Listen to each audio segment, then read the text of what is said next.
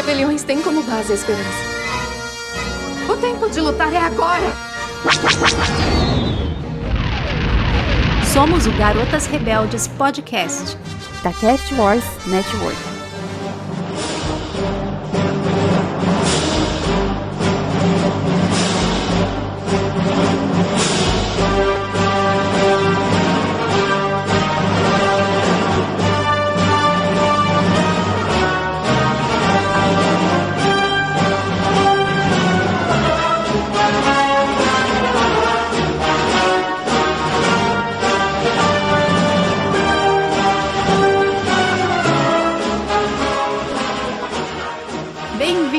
Garotos e garotas rebeldes, a nossa nova missão. Eu não é a minha estreia como host, é meu segundo episódio, então desculpe qualquer coisa. E hoje nós vamos falar daquele que é o símbolo de Star Wars. Muitos conhecem a franquia por ele, né? Porque ficam curiosos. E é o amor da minha vida. Esse episódio eu fiz com muito carinho e estou aqui com a Kátia, que já é minha companheira, e o Dan, que é o nosso parceiro lá do Camino Cast, está aqui querendo ser uma garota rebelde honorária. Porque rebeliões são feitas de esperança e de. Um Lord Sith de respeito. Isso aí. Olá, Dan! Tá pronto para ser uma garota honora... uma garota rebelde honorária? Demoraram para me chamar, né? Eu tenho, ó. é que a fila tá grande, Dan. A fila está ah, grande. Está grande. Mas ó, eu não me conformo. Eu sou o único viado do CaminoCast. Eu devia estar tá, tá aqui desde os primeiros episódios.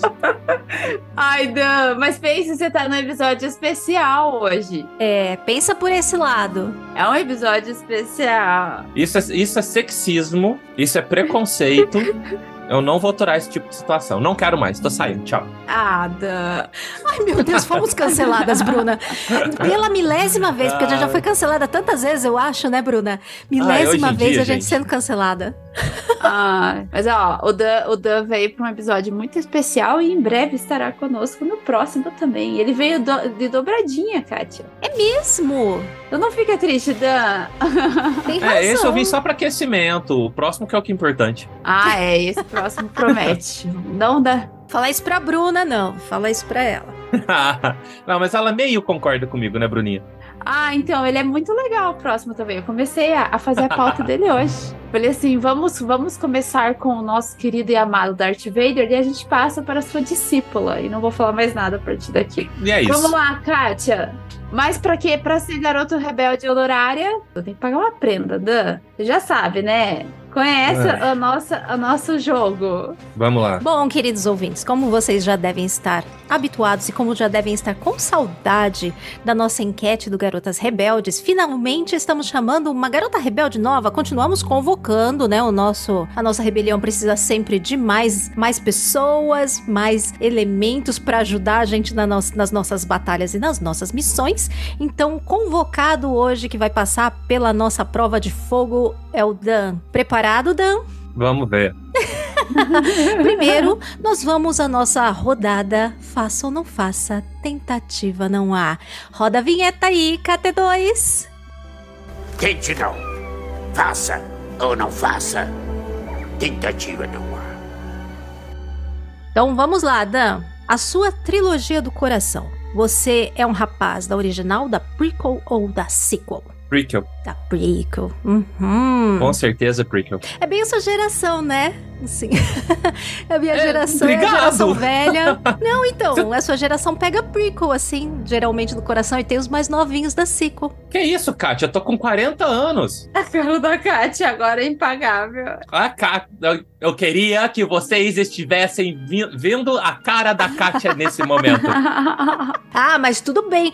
Já tem mais de 20 anos. Você era um jovem quando lançou, que é a melhor época para assistir. Você é um jovem quando lançou as prequels no cinema. Você tava ali no ponto para ser fisgado. É, com certeza. Eu, eu é? acompanhei é? as, as, a, a, a, trilogia clássica quando passava na Globo ainda, de sessão da tarde, assim. Milhões de reprises, né? Milhões de reprises. Mas o que me chamou, que explodiu, que eu acompanhei, que eu fui no cinema nos lançamentos e não nas versões remake ou remaster, foi o episódio 1, 2 e 3. E junto Clone Wars, e foi da época que eu comecei a fazer podcast, daí é do coração. Dan, Jedi, Rebelde, Sith, Mandaloriano ou algum outro? algum outro. É, minha, minha, minha filosofia, Caçador de recompensa?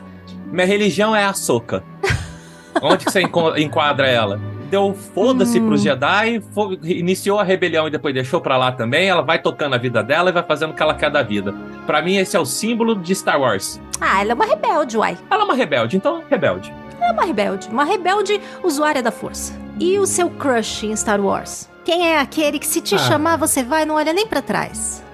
Porra, eu ia falar Anakin, mas tá tão batido, né? Ah, por quê? Tá bom, Anakin episódio 2. Não é batido, não. Anakin Episódio episódio 2. 2 ainda? Dois. Ah, eu acho que não é nada batido, trancinha. não. Não é batido, não. E o seu chip favorito? Quem você chipa? Pode ser um chip Hum. real ou chip das vozes da sua cabeça. Tanto faz. Porra, bicho. Não, o meu chip é real. É, até, até deu frutos. O Kanan e Era, eu acho o casalzinho mais fofo de Star Wars. Uhum. É, logo em seguida, assim, se eu tiver uma, uma segunda, um segundo lugar, o Ezra e a Sabine. Hum, vamos ver o que acontece quando sair a série, É. né? Muito bem. E o seu filme favorito da saga ou spin-off, enfim?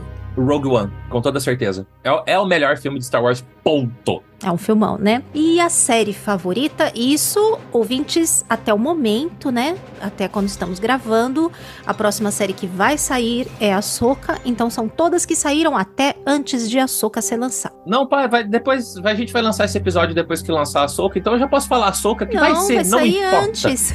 Não vai sair antes. Vai sair antes? Ah, Sim.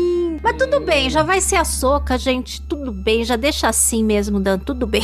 vai ser, cara, não importa, porque senão é Rebels. Serve? Opa. E se você tivesse um sabre de luz, de que cor ele seria? Branco. Hum, também, né? Falando tanto da soca. Não, é porque eu sou sem graça mesmo. Eu, não uso nada que é colorido. Tipo, minha casa é preta e branca, eu só uso preto e branco, meu sabre seria branco.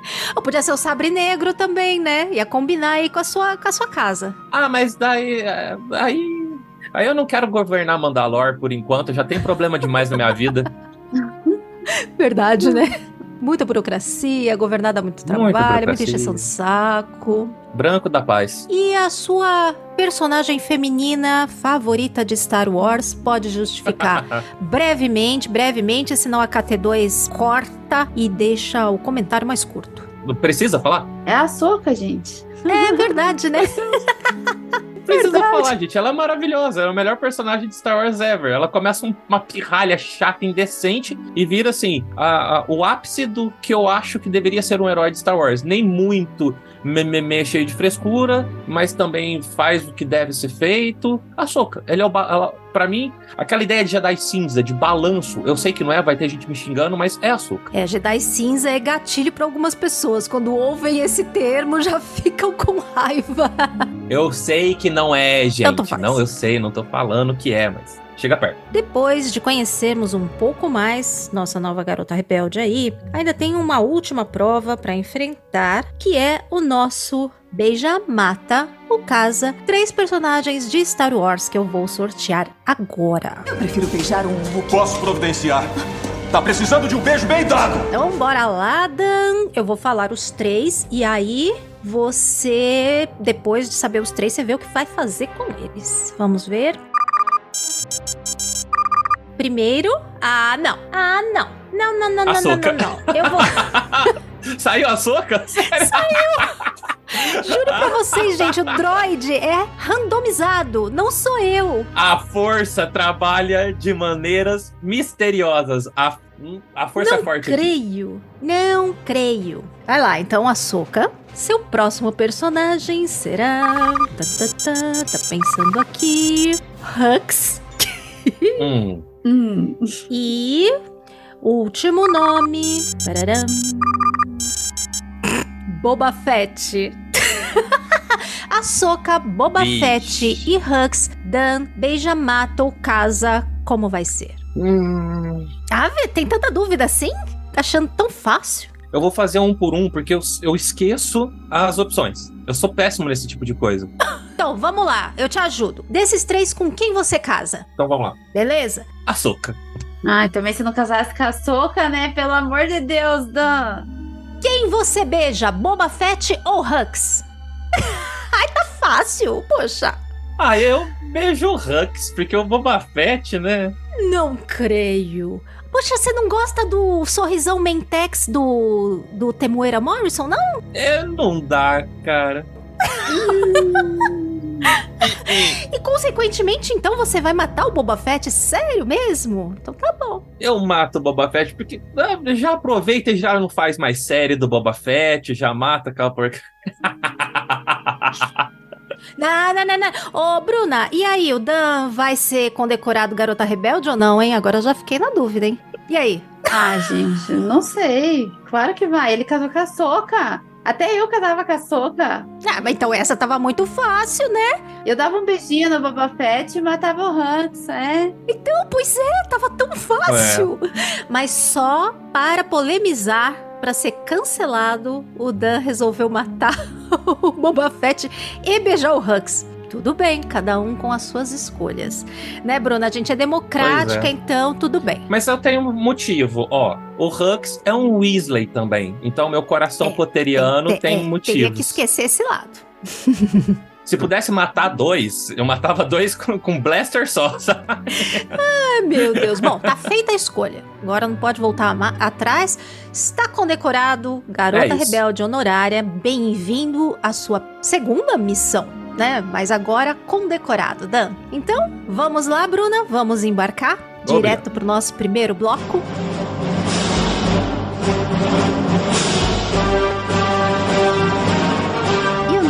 Primeiro bloco foi aquele de quem é Vader para você? E a gente pensou, né, em falar um pouco mais do Vader, não só dos filmes, a gente focar um pouco no Vader dos quadrinhos e também ali que a gente vê em outras mídias, por exemplo, tem os livros que a gente conhece o Vader diferente, que é aquele Vader que muita gente não entende, não, não sabe quem ele é e enxerga, né, o Vader como aquele personagem icônico lá, o pai do Luke, eu sou seu pai e tal, bonitão, bonitão entre aspas, que a gente vê no filme. Mas o Vader, ele é muito mais do que aquilo. E é um, um, assim, um personagem que carrega uma dor, carrega uma história, carrega muita coisa dentro dele, né? Que as pessoas que não consomem o universo expandido desconhecem. Então, hoje a gente quer falar um pouco mais desse Vader que nós, fãs de Star Wars, maluquinhos, adoramos ver nas HQs e nos livros, porque pra mim esse é o Vader de verdade. Quando eu assisto o episódio 5, principalmente agora que tá saindo aí a, a- a- que saiu o volume 3 do Vader e o 6, eu vejo um Vader totalmente diferente. E a gente entende muito mais as atitudes dele do que quando você só consome os, os filmes. Então vamos lá, eu acho que eu coloquei até um ponto aqui. O Vader, ele veio de um Anakin que a gente conhece em Clone Wars, pelo menos na minha percepção. O Anakin que a gente vê no episódio 3 ali, ele é complementado muito pelo Anakin que a gente conhece em Clone Wars, que é a série de desenhos. E a Uhum. gente vê um Vader lá no, no, no filme Uma Nova Esperança e depois nas HQs dele. é, até tem uma a série um pouquinho antes, mas assim, a gente vê um Vader muito mais relacionado com o Anakin de Clone Wars que com o nosso Anakin lá dos filmes. E eu queria saber um pouquinho a opinião de vocês de como que Clone Wars contribuiu para a formação do Vader que a gente conhece no universo expandido. Cara, eu acho que Clone Wars ele fez um grande serviço pro episódio 2 e pro episódio 3. Eu tinha, mesmo gostando das prequels, eu tinha muito problema com a queda do Anakin. Parece que no, no episódio 3 ele simplesmente liga um botão do Dark Side assim e puf, sabe? Era Jedi, dois segundos depois era, era Sith. E em Clone Wars a gente vê várias coisas, coisas práticas, sabe, acontecendo com ele, ele ficando puto, ele estrangulando prisioneiro para poder achar o paradeiro da Ahsoka e coisas místicas também, como a trilogia de mortes, que é Uhum. puta importante, aquilo abre um, um- um panorama muito grande para entendimento. E serviu para mim também ter a visão que eu tenho hoje des- dos dois personagens, do Anakin e do Vader, como personagens distintos. Eu, você falou inclusive dos quadrinhos, das HQs, tem algumas coisinhas que eu não gosto muito, é quando eles tentam dar uma suavizada no Vader, sabe? Mostrar um, sei lá, um lado romântico do Vader. Eu acho que que, que não casa, assim. Eu tenho, eu tenho uma birrinha com as HQs e com algumas coisas que são meio off, assim. Mas em questão de Clone Wars, cara, é, eu, eu gosto de ver o Vader em Clone Wars, naqueles pequenos momentos que o Anakin dá uma derrapada, sabe? Eu acho isso muito, muito rico. Pois é, eu concordo. Eu acho que quando você assiste Clone Wars, até quando você faz assim meio contínuo, você vê um, um, um, o episódio 3 de uma forma tão linda, porque você entende por que, que ele faz tudo aquilo. Não é só o Vader matando criancinhas, né? Você entende como que ele chegou é. naquele estado. Não é aquele, tipo, virada de chave, que nem você disse. E você, Kátia? A Kátia, ela, ela adora Clone Wars também.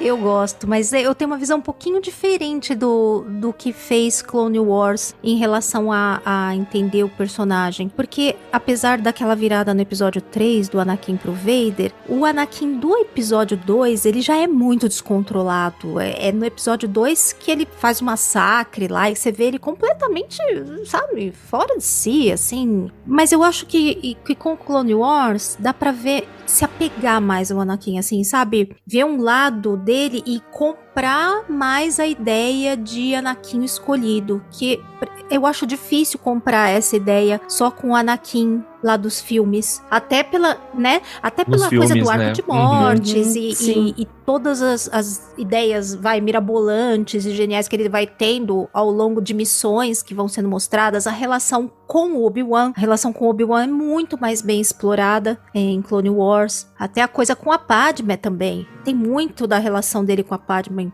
Clone Wars que Sim. fica uma coisa mais, sabe? Que dá pra sentir mais o, o romance deles e até a relação dele com o, o Obi-Wan, a coisa do Obi-Wan saber o que ele faz, mas mais ou menos fechar os olhos, mais ou menos passar um pano, deixar rolar. Então, eu acho que nesse ponto de, primeiro, como vocês falaram, melhorar o que foi contado nas prequels, porque é expansão, né? Acrescenta. É aquela coisa.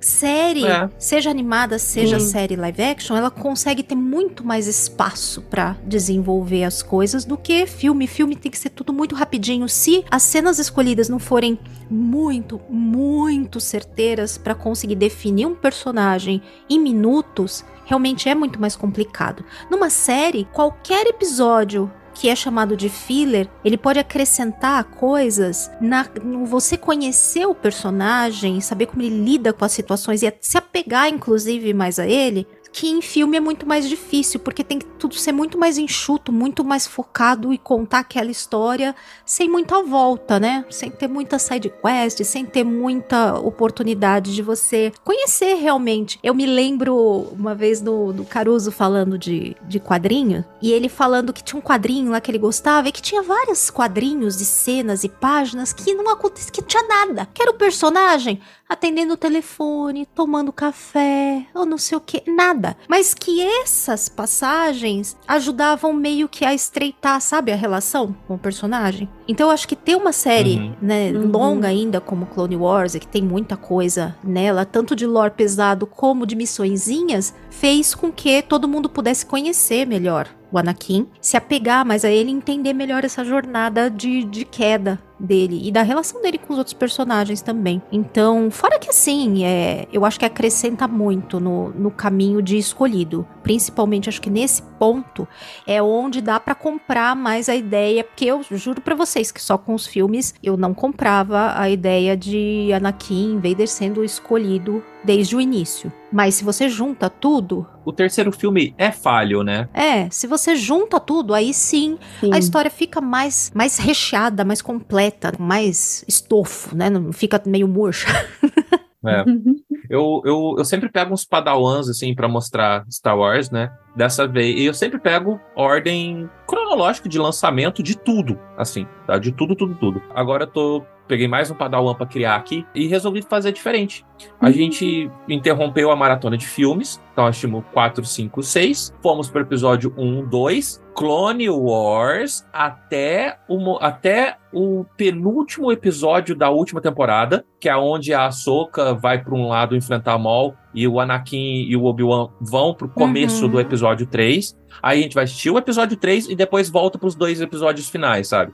Porque Uhum. eu, eu já cansei de passar vergonha do pessoal me perguntar, Uhum. falar, ah, mas assim, do nada? Ele vai cair pro lado negro do nada, assim? É por causa disso, sabe? E assim fica mais cronológico também, né? De encher, preencher ali entre o 2 e o 3, E é né? um teste, vamos ver. Sim, eu fiz um, um- Eu tirei alguns episódios, porque a gente tá tentando correr pra ver tudo até a soca. E tem, tem, tem funcionado, assim. Se bem que Clone Wars é meio dificinho no começo. Mas tá aprofundando, sabe? E eu tô sentindo que tá pegando. Eu acho que vai ser um episódio 3 muito mais tranquilo do que foi os outros, as outras Hum. pessoas que eu apresentei Star Wars. E o É. episódio 3 é tão lindo, né? E depois que você assiste ele com Clone Wars, cara, ele, ele encaixa perfeito. Ele melhora, ele melhora. Nossa, é, é, é sensacional.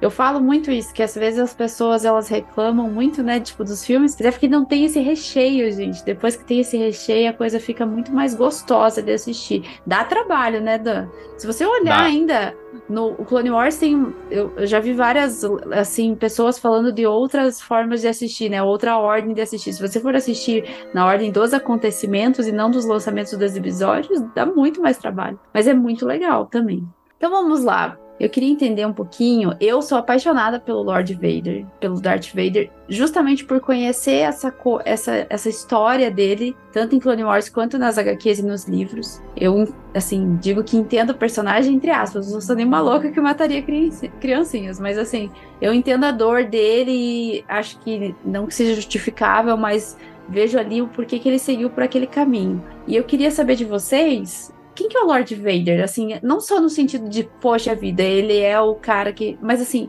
ele representou alguma coisa pra vocês quando vocês conheceram Star Wars? Foi o primeiro personagem que chamou atenção e tal? Principalmente vocês dois que assistiram, né, mais antigos do que eu, viram muito antes de vir Clone Wars e tal. Como que foi ver o Vader e qual que é a simbologia dele e a cena favorita dele pra vocês, assim? Então, Bruna, eu, vou, eu acho que eu vou te decepcionar um pouco, tá? Eu nunca, eu nunca fui vidrado no Vader. É porque assim, ah, vamos pôr que a gente tem dois Vaders: o Vader clássico e o Sim. Vader depois que você conhece a história dele. O Vader clássico realmente nunca me chamou a atenção. Eu falo que a minha melhor versão do Vader é aquele pequeno período de tempo em que o Anakin adota o título de Vader e ainda não está de armadura. Finalzinho do episódio 3 ali, aham. Finalzinho do episódio 3. É ele queimando e gritando, I hate you, sabe? Aquilo pra mim é o Vader, porque depois ele vira aquele Vader, entre várias aspas, tá? Sem gracinha dos outros, dos episódios 4, 5 e 6. Aquilo nunca me. Ah, me chamou a atenção. Tanto que as coisas que eu gosto dele hoje, é, quando ele aparece, eu falo, puta que pariu, o Vader apareceu, são por causa das, dos- do- do- das ligações emocionais que eu faço com as coisas do passado. Uhum. Uma cena muito. Não é a melhor cena pra mim, porque a- pra mim a melhor cena dele é realmente, já respondendo, tá? Ele rastejando na lava, aquele diálogo com o Obi-Wan, aquilo tudo que o Obi-Wan fala pra ele, aquilo me impacta muito, assim. É, é lágrimas toda vez, sabe? Eu arrepio inteirinho do é, Battle of the Heroes tocando no fundo. Cara, aquilo pra mim é sensacional. Mas essas outras aparições, quando ele aparece, por exemplo, em Rebels, quando ele aparece na frente da Ahsoka, eu falo, gente, olha aí, sabe? Os dois se encontrando de novo, olha a situação. Quando lá na série do Obi-Wan, os dois se encontram, falo, puta merda. Então tudo é aquilo que eu pego de emocional de episódio 1, 2, 3, Clone Wars e coisas pra trás, entendeu? O Vader, Uhum. Vader em si, vilãozão mesmo, ah, sei lá. Mas eu, é- é- deu pra entender mais ou menos? O que eu gosto dele, o que me pesa nele é conhecer o passado dele e não o atual status como Darth Vader lá enlatado, bonitinho dentro da armadura. Compreendi. É, é- é interessante ver essas visões, né? Porque eu conheci o Vader e eu já, tipo, não. Eu já gostava, assim, dessa, de entender como que é o personagem. Pra mim é diferente, mas eu imagino que quem assistiu a trilogia clássica primeiro, eu não comecei pela trilogia clássica, tenha mesmo uma Hum. impressão, tipo, que ele é só um vilãozão andando lá com aquela armadura tesão e aquela capa. Então, eu tenho, um- eu tenho um outro probleminha. Eu nunca gostei de personagens com partes robóticas. Em nada, em nenhuma história. Esse negócio do, Ah. do meio homem, meio Robocop, assim. Eu, ai, eu não sei. Nunca, nem- desde criança nunca me apeteceu. Então, eu prefiro um vilãozão tipo Darth Não tô falando que é um vilão melhor, mas quando de aparência, assim, de impacto visual, de tela, eu sou muito mais um Darth Maul, por exemplo. Sim. Sabe, aquelas piruetas que o Darth Maul dá. Mas assim, é só estética e coisa do Daniel de 6, 7 anos de idade, sabe? De olhar e falar, eh, E você, Kátia? A Kátia eu sei que, que gosta do Vader, que senão não daria certo aqui. Olha, sabe que enquanto o Dan tava falando, eu tava pensando e rememorando coisas. A primeira coisa que eu, eu posso dizer, que pra mim, o Vader é o pai do Luke. É esse que é para mim é o aonde pega pra mim, porque assim como a Bruninha é apaixonada pelo Anakin Vader, o Vader em especial, né? Eu sou apaixonada pelo Luke. Então, como a minha relação é mais antiga e da trilogia clássica e, e em que o papel dele é muito importante o de ser o pai do Luke, inclusive, né, onde tá o cerne ali naquela etapa da história. Então é nesse ponto que me pega. E quando eu começo a saber mais do Vader, do Anakin antes, pra mim tem muito uma relação assim de buscar como esse pai virou aquele Vader e o que eu encontro do Luke no Anakin. Porque depois a gente até já conversou, né, sobre isso em episódios, né, Bruna? A gente vê que o Luke tem muitas coisas do Sim. Anakin, como a Leia tem muitas coisas da Padme. Foi uma ficou, foi feita uma engenharia reversa aí do, do tio George, né, quando ele imaginou os pais, já tinha os filhos, então, ah, como seriam Uhum. estes pais des- desses gêmeos aí, né? O que características eles teriam para que fosse gerada essas duas crianças? Então eu sempre busco muito isso. E como eu conheço da época da trilogia clássica, realmente assim, é, me espelho muito nessa parte dele ser o pai do Luke. Pra mim sempre foi uma coisa assim muito de ser ícone, de ser a coisa icônica de você ver a imagem, a coisa que a Kathleen Kennedy também sempre fala muito, que os personagens marcantes de Star Wars vocês têm sempre que reconhecer pela silhueta. E o Vader é uma silhueta que a pessoa pode nunca ter assistido Star Wars na vida. Se ela vê a silhueta do Vader, do capacete, ela vai saber de Ela onde é. sabe de onde é. Então é, É, é muito ela sabe. essencial, assim, é muito icônico pra Star Wars. E a, a minha cena favorita, por conta até disso tudo que eu já falei, a luta final dele com o Luke e a redenção, a tirada do capacete e tal, aquilo tudo até hoje me pega demais, sabe? Pa- Passou milhões de filmes, tem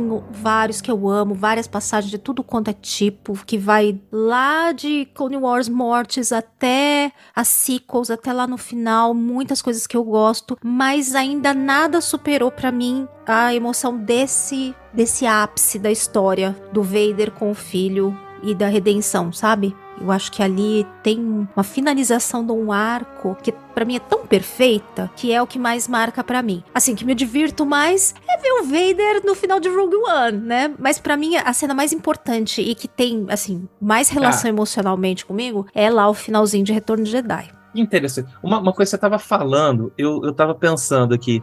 Sabe por que, que eu não tenho essa, essa mesma relação com você? Porque eu não consigo ver Ah. o Vader como o pai do Luke. É. Pra mim, o pai do Luke é o Anakin e o Obi-Wan estava repleto de razão. O Darth Vader matou o seu pai de verdade, sabe? E pra mim ele vai voltar a ser o pai mesmo do Uhum. Luke depois que ele tira o capacete e fala: "Eu quero te ver com os meus Sim. próprios olhos". Uhum. Então, nem essa, esse attachment de ser o pai do Luke, e eu nunca comprei. Isso desde a clássica, tá? Porque pra mim era isso. O Vader matou o seu pai. O Anakin morreu. O pai do Luke foi-se, sabe? O assassino é esse que a gente tá vendo. Então é dá até um pouco mais de birra, porque eu Olha, sabe que enquanto o Dan tava falando, eu tava pensando e rememorando coisas, né? Essa mesma impressão, assim, de serem meio que duas entidades separadas. O Anakin e o Vader. sim, pra mim é. O Kylo Ren eu encaro do mesmo jeito. A persona Kylo Ren e a persona Ben Solo. Pra mim, eu separo os dois muito do mesmo Também. jeito como eu separo Vader e Anakin. Realmente é como se eles fossem. É, o lado negro, ele O lado negro é assim, né? oblitera a pessoa e toma conta dela como Uhum. se fosse uma possessão, né? É tipo uma possessão e a pessoa, ela realmente, ela meio que acaba. É. Por isso eu até aceito bem o final, né, do, do Kylo Ren, meio como morreu Kylo Ren e virou Ben Solo de novo, assim como morreu Darth Vader e retornou Anakin. Voltou Anakin. Fazer essa licença poética aí, porque é Star Wars, né?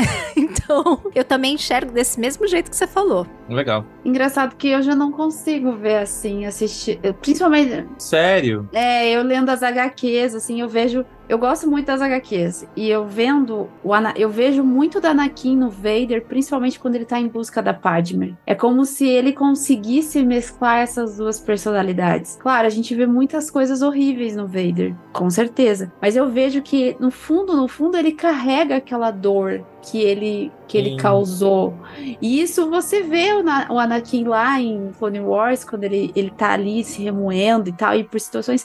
E você vê muitos traços dele no Vader quando você tá lendo. Pelo menos é essa a impressão que eu tenho. Principalmente nessa último, no volume 3. Nessa fase, acho que já virou aquela possessão, Bruno, sabe? Aquele relacionamento que já virou abusivo, sabe? Sim, Que a sim. pessoa não, já não ama, é viciada na pessoa que quer toca, é obsessão. Mas eu acho que é uma obsessão, eu não tô justificando, mas é uma obsessão por um erro que marca a cabeça dele. Pra mim, a cena favorita, assim, eu adoro o final do Rogue One, é a cena linda, maravilhosa, é a cena que eu tenho num quadro, é aquilo que é lindo. Mas a cena mais, assim, tipo, de você ver e, e se sentir triste pelo personagem é o final do episódio 3. Quando ele tá ali, tipo, e o imperador fala pra ele assim: Você matou a Padme. O grito que ele dá, a sensação que você tem é que aquilo deve ter doído na alma dele. E ele carrega essa dor por toda a saga. Seja em filmes, seja nos livros, seja na HQ. Eu vejo assim que. E ele faz muitas ações pra tentar justificar, não, mas voltar atrás daquilo, sabe? Tentar corrigir uma ação que ele não vai Uhum. conseguir corrigir. Ele corrige talvez lá com o Luke quando ele fala assim: ah, deixa eu ver, tirar o capacete, porque ele se redimiu naquele momento. Mas assim, eu vejo que ele tenta corrigir o episódio, o final do episódio 3 por toda a vida dele. E ele carrega aquela dor. E tudo que ele faz é pra tentar resolver um problema que não é resolvível. Então, assim, e ele, a gente vê, né? Eles tentam agora li- linkar tudo que aconteceu com o Exegol, com o final ali, com os planos do imperador e tal. E você tá vendo o cara sofrendo, sofrendo, sofrendo, sofrendo pra tentar justificar um- uma ação dele que foi matar a pessoa que ele mais amava. É uma, uma coisa assim, bem. É poético e ao mesmo tempo é triste, né? Você falando, contando aí, eu tô quase chorando aqui, juro pra você, Bruna. Porque realmente é uma história muito trágica. É muito trágica. É. Eu fiquei fazendo uma analogia, assim, uma coisa muito trágica, mas assim, pense um marido dirigindo um carro que ele mata a esposa, assim, uma coisa assim, meio que porque ele bebeu, alguma coisa assim, sabe? Seria uma pessoa que tentasse corrigir um erro que ele cometeu a Uhum. vida inteira, e ele não vai conseguir fazer isso. É, é muito triste, sabe? Eu acho que lidar com esse peso da dor não é fácil. E eu vejo que eles conseguem transparecer isso, pelo menos a meu ver, nas HQs. Eu acho isso muito lindo.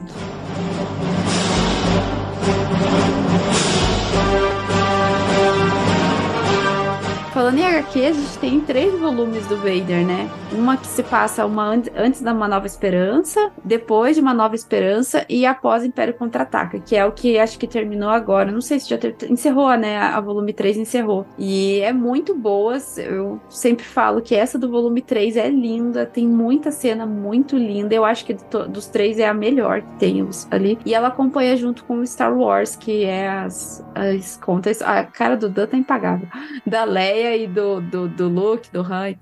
Gente, o Dan, ele é uma pessoa que não consegue, não, assim, Não disfarça, não consegue interpretar. eu ele não tem a poker face, não, ele não tem poker face. Não, não tem, não tem. É, eu acho um sarro isso, mas assim, eu acho que tem o Vader dos filmes e tem o Vader das HQs. O Vader lutando, correndo atrás do, tentando resolver o erro dele e às vezes ele é bom, ele tenta ser bonzinho assim, entre aspas, né, tipo corrigir ali.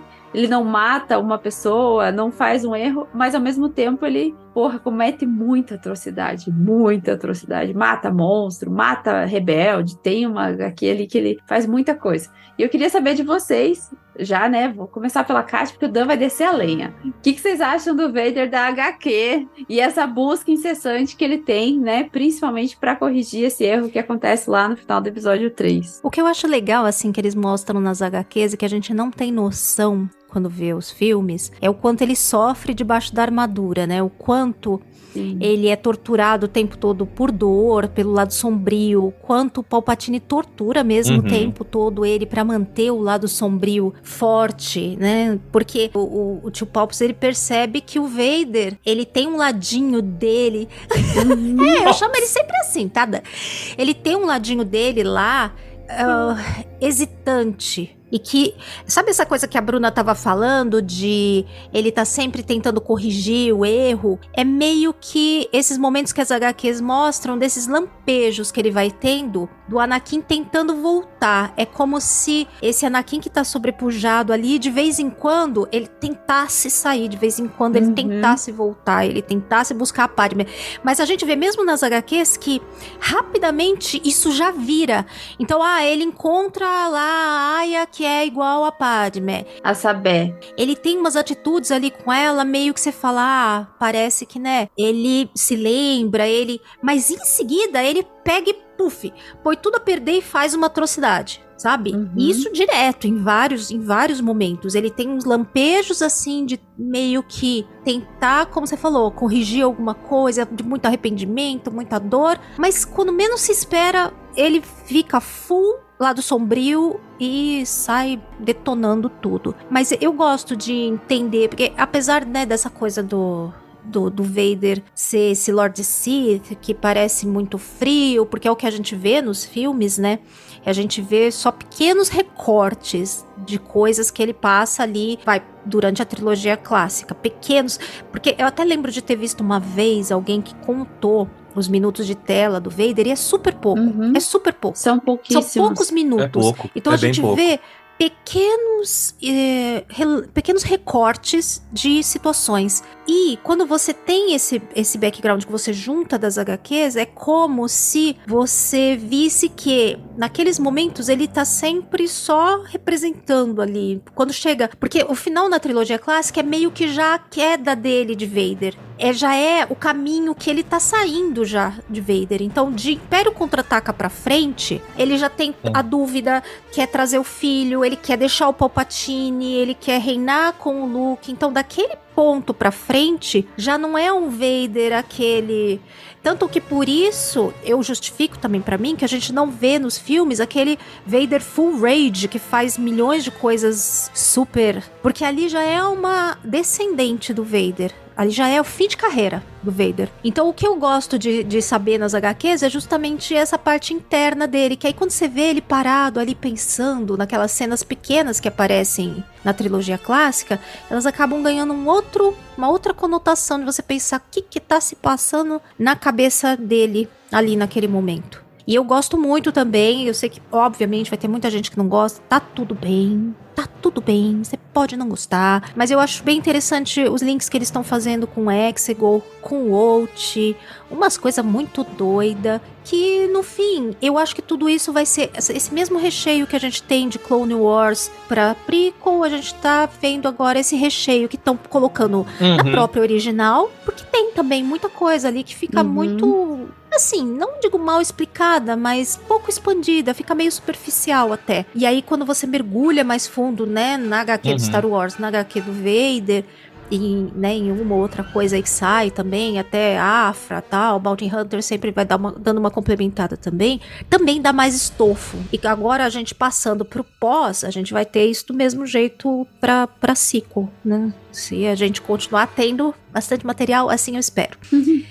Mas é isso, é isso. Eu, eu gosto por esse aspecto e eu terminei, eu terminei os arcos do Vader, eu até li eles todos. Eu não terminei os de Star Wars ainda, nem sei por quê. É porque eu peguei numa batelada e segui. E depois eu não peguei mais. Porque eu até gosto mais da, da parte do. Da HQ do Star Wars, porque aí tem os outros personagens junto também, né? Com mais foco, mais e outras coisas acontecendo. Mas eu li tudo e até onde termina a 3 eu gostei, gostei bastante do que tem. E você, Dan? Agora abre o seu coração. Eu quitei no V3. eu realmente quitei no V3. Justamente por É. causa disso. Essa é uma coisa que me tira do Vader. Esses. Ai, de, de repente, Uhum. paixonite.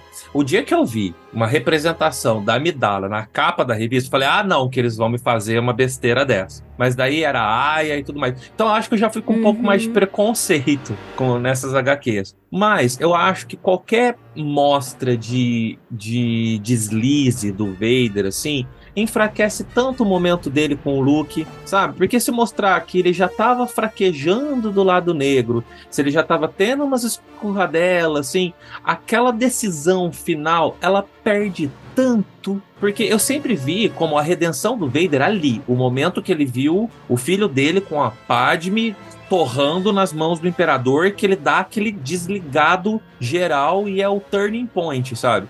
Então, ficar mostrando Vader com, com fragilidades nesse sentido, é, vai, vai minando, sabe? Aquela última cena. A cena que você falou que você gostava mais, Kat. Mas você não acha, Dan, que justifica aquilo que o próprio Luke fala, que ele sabe que ainda tem o bem nele, que ele sentiu, justamente porque ele sente essas oscilações? Eu, eu, eu penso por esse lado, que se Ah, ele não não tivesse sei. nada antes, não teria por que o Luke dizer que tem o bem, teria conseguido perceber que ainda tem o bem nele.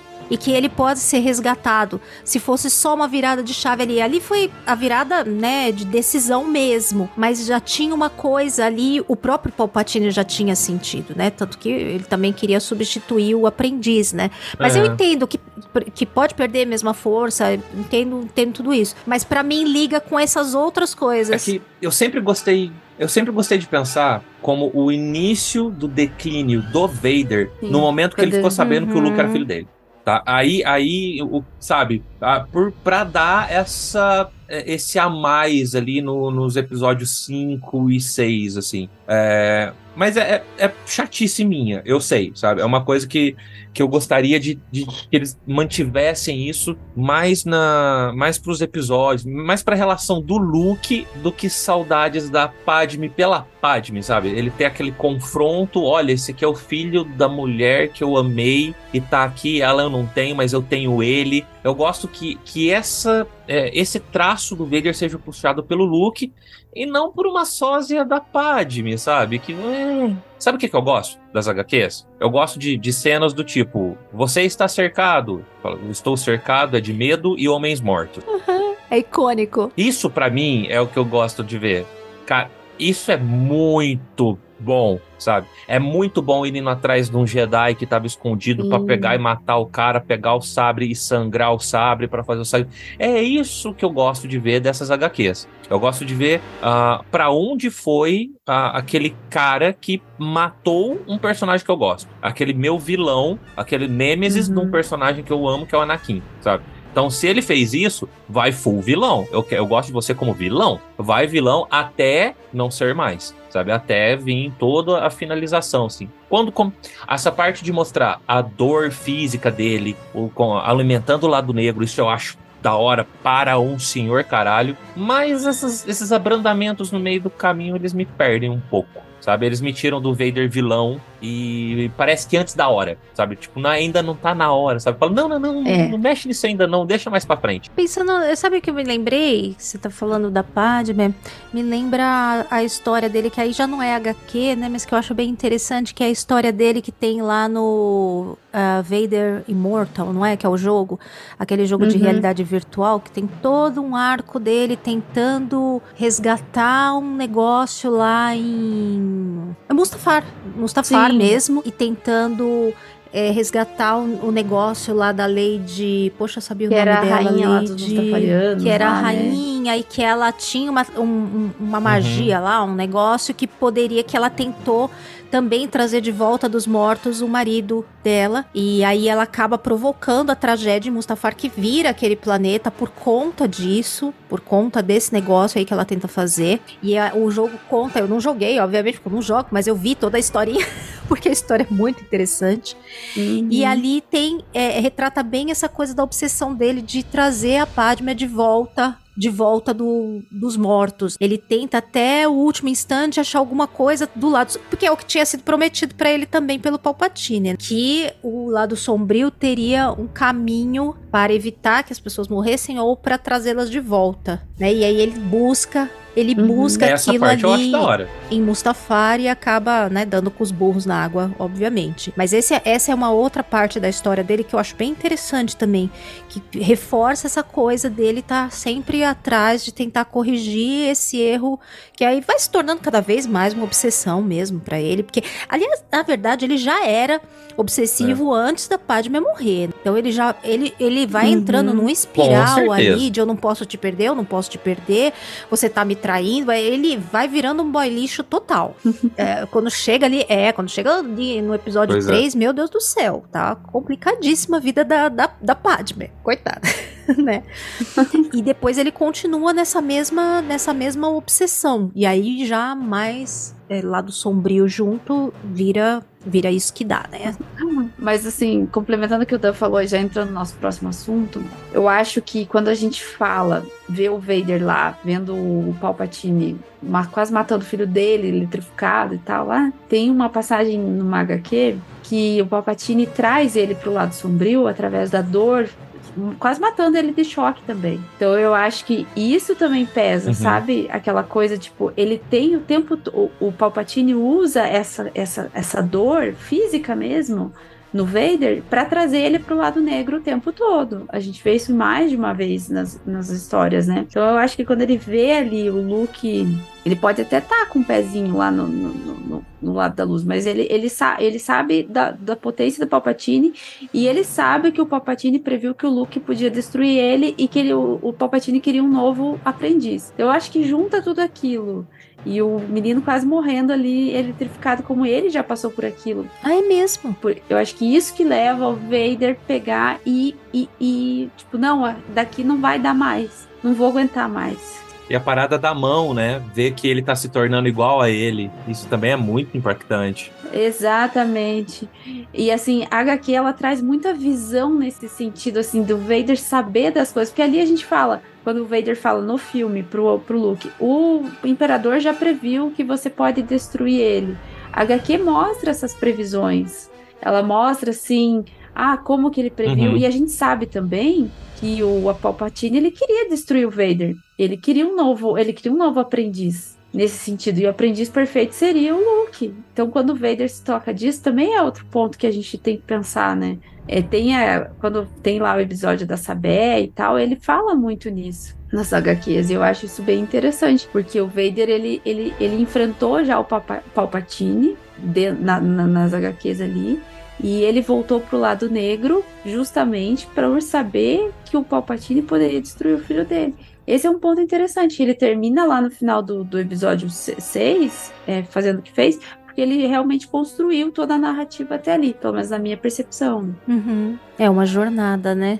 Eu acho interessante essas jornadas que, apesar de eu não curtir tanto, eu acho interessantes essas jornadas reversas que a gente tem em Star Wars. Você tem as coisas que acontecem e depois tem alguém que põe as explicações posteriormente. Que ao Sim. mesmo tempo que é ruim, de certa forma é bom. Porque como você já tem o final, Ah, É então eu ruim. acho que é mais fácil você criar coisas que vão encaixar com aquele final e do que às vezes fazer no, no ritmo certo. Mas eu confesso que eu tô cansada de, de ir voltando sempre no tempo e voltando sempre no tempo pra, pra ir também, expandindo gente. aquilo que ficou incompleto, né? Apesar de eu, de eu gostar e assim, o período que estão completando agora é meu favorito, então eu não vou me queixar justo agora que chegou minha vez. Chegou minha vez de completar um período que eu gosto. Agora eu vou me queixar. Não, completa, pode voltar atrás e contar, agora eu não vou reclamar.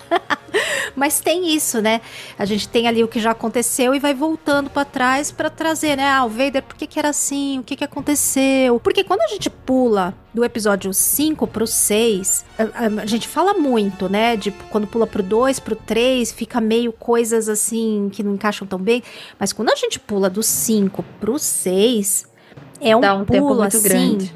É, Uhum. é um pulo que você sente que tem É muito uma- grande. que muita coisa aconteceu naquele meio ali que você não viu. Você sente que tem um buraco enorme ali. Tanto que tem aquela questão do que é um- no fim é um retcon, né? Mas do Luke já ter encontrado com o Vader antes da luta deles lá no episódio 5. Uhum. Então, é um retcon. Isso não me desce. Mas é aquela coisa, né? Meio que pra completar aquela. Como que ele já sabia que era o filho? Quem. Aí tem até o Boba Fett no meio da história, né?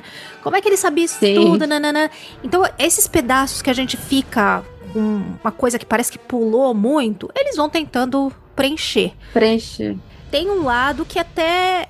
Eu acho que a gente aceitava muito mais antes esses buracões. Porque eu não sei se também a gente não tinha como reclamar tanto. Não sei o que que acontece, gente. Mas a gente via lá atrás uns filmes como o episódio 4, 5 e 6. Não, como a gente via os episódios 4, 5 e 6. E assim, não contou o que aconteceu. Mas tudo bem, a gente meio que subentende. Ah, aconteceu um monte de coisa lá e agora tá diferente, né? O povo não tem mais criatividade, é isso. A gente Mas imagina, hoje a gente né? sente, acho, uma necessidade muito maior de ficar preenchendo as lacunas, de ficar, sabe, é, justificando, de querer um desenvolvimento. Ah, foi de A pra Z, mas pelo amor de Deus, o que, que aconteceu entre A e Z? Porque eu conhecia como A e hoje eu tô vendo como Z, e aí? Por, que, por quê? Por quê? Acho que a gente é mais assim hoje. Pra todo mundo, É, é, então. mal acostumado. Isso que é a, a- a ideia. Eu, eu acho também. Eu acho que, que a gente se acostumar a ver série também deixou a gente assim. Porque quando a gente via só filme, era tudo muito mais enxuto. Eu vejo uns filmes antigos hoje, quando pula, sabe, do primeiro pro segundo pro terceiro ato, não tem muita conexão, as coisas nem se encaixam direito. E se assistir aquilo de boa, sem muito questionamento. Hoje, se a coisa não tiver encadeada A gente tinha mais imaginação, né? é, pode ser. Então, a gente preenchia, né? Preenchia na cabeça e justificava e tá tudo certo. Hoje, É. se a pessoa entrou num túnel A e saiu no Z, as pessoas reclamam. Não, imagina lá dentro da cabeça que tinha um caminho no meio e que deve ter co- acontecido alguma coisa no meio, por isso que saiu num outro lado tão diferente, sabe? Como a gente lembra disso lá na, na série do Kenobi, o Bruna? Lembro. Lembra? Então, assim, hoje em dia é Lembro. difícil de é, é difícil as pessoas preencherem assim um buraquinho. Imagina naquela época que a gente tinha, sabe, anos e anos que ficava pra gente imaginar. Ainda bem que agora a gente tem HQ, tem série, tem um monte de coisa, gente. É, mas passa batido pra maioria das pessoas, né? Isso é, porque verdade. o fã, Principalmente o fã HQ. de Star Wars ele é preguiçoso. Ai, não sei, Bruna, é que é tanta coisa também, né? Ai, gente, ele. Ah, eu acho. Porque na- a gente é fã de Star Wars, mas não é fã só, geralmente não é fã só de Star Wars. E é tanta coisa que sai de tudo, de tanta coisa, que eu entendo ah, as pessoas não, não terem tempo, ou às vezes acesso, sabe? Não, não é tudo que chega. Eu acho HQ cara também pra você comprar. Se você for comprar todas que saem, eu acho caro também. Então, assim, é, realmente é complicado. Eu dou o meu jeitinho brasileiro. É, então, mas não é todo mundo que tem essa, né? Ô, Kátia, HQ a gente dá um jeitinho brasileiro. Mas, é, cara, mas assim, Panini nunca vai, nunca vai financiar a gente desse jeito, Bruna. Com certeza. não, né? Que foda. Panini, eu prometo que se você financiar a gente, eu paro de falar do jeitinho brasileiro.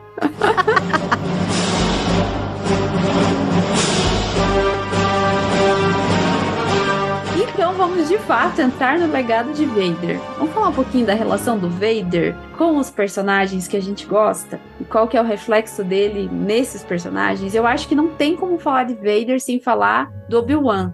Porque o Obi-Wan influenciou muito no que o Vader se tornou, seja pra bom, seja pra ruim, né? Muito, assim, eu- pelo menos eu, primeira coisa que eu lembro era do Anakin com os ciúmes do Obi-Wan lá com a Padme. Gente, eu achava aquela história, assim, bem complicada, né? Porque ali ele já demonstrava que ele tinha problemas. E ao mesmo tempo, a gente o, o- acho que a pressão de- dele ser o escolhido era tão grande, tanto para Anakin quanto para Obi-Wan. E isso também prejudicou ali a relação deles. E eu queria saber um pouquinho o que, que vocês acham, né, da relação do Vader e do Anakin, né, com o Obi-Wan. É, qual que foi a repercussão dele na, assim, gente, claro, isso aí daria só um episódio inteiro, né? Mas assim, o que, que vocês acham de principal nesse quesito aí? O que, que o Obi-Wan transformou, foi responsável, né, no- na vida do Vader? Tá. O que, que, que eu acho, assim? Primeira coisa é que o Obi-Wan, ele não foi um mestre pro Uhum. Anakin. Ele foi um paizão, sabe? E eu, daqueles paizões meio liberais, que a gente já viu como é que, como é que a criança cresce quando o pai é muito liberal, deu no que deu. Eu culpo muito, entre aspas, tá? Usar a palavra culpa aqui, mas eu culpo o Obi-Wan pelo que o Anakin acabou se tornando. Pra, pra começo de conversa, o Obi-Wan ele sabia como era ser apaixonado e não poder Sim. viver um romance por causa da Satine. Aí o que, que ele faz? Faz vista grossa pro Anakin e pra Padme. Só desse erro a gente já pode colocar ele como culpado disso tudo. Que se ele tivesse cortado esse mal pela raiz, não tinha acontecido nada do que aconteceu. Então, o que, que eu vejo ali é que o Anakin sempre teve ah, esse sentimento de filho, esse sentimento de paternal vi- vindo do Obi-Wan. O Vader continua tendo esse sentimento, mas na- no papel de filho rebelde. Esse é aquele filho que fugiu de casa, que, sei lá, se afundou na droga, que vê o pai como chato e quer a distância do pai, sabe? A, a relação deles sempre foi muito essa. Por parte do Obi-Wan, cara, nossa, eu fico com, com o coração cortado, assim. Principalmente por causa da série. A gente vê ali o, o fardo do Obi-Wan que, que ele carregou durante tanto tempo. Tanto que ele- o Obi-Wan ele não culpa só pelo Anakin. Ele não tem só essa culpa. Na visão dele, tudo o que aconteceu, a queda dos Jedi, a ascensão do Anakin, a ascensão do Império, partiu do Vader e que partiu dele. Então ele carrega a culpa de tudo o que aconteceu. Eu acho esse- essa relação dos dois extremamente profunda e triste.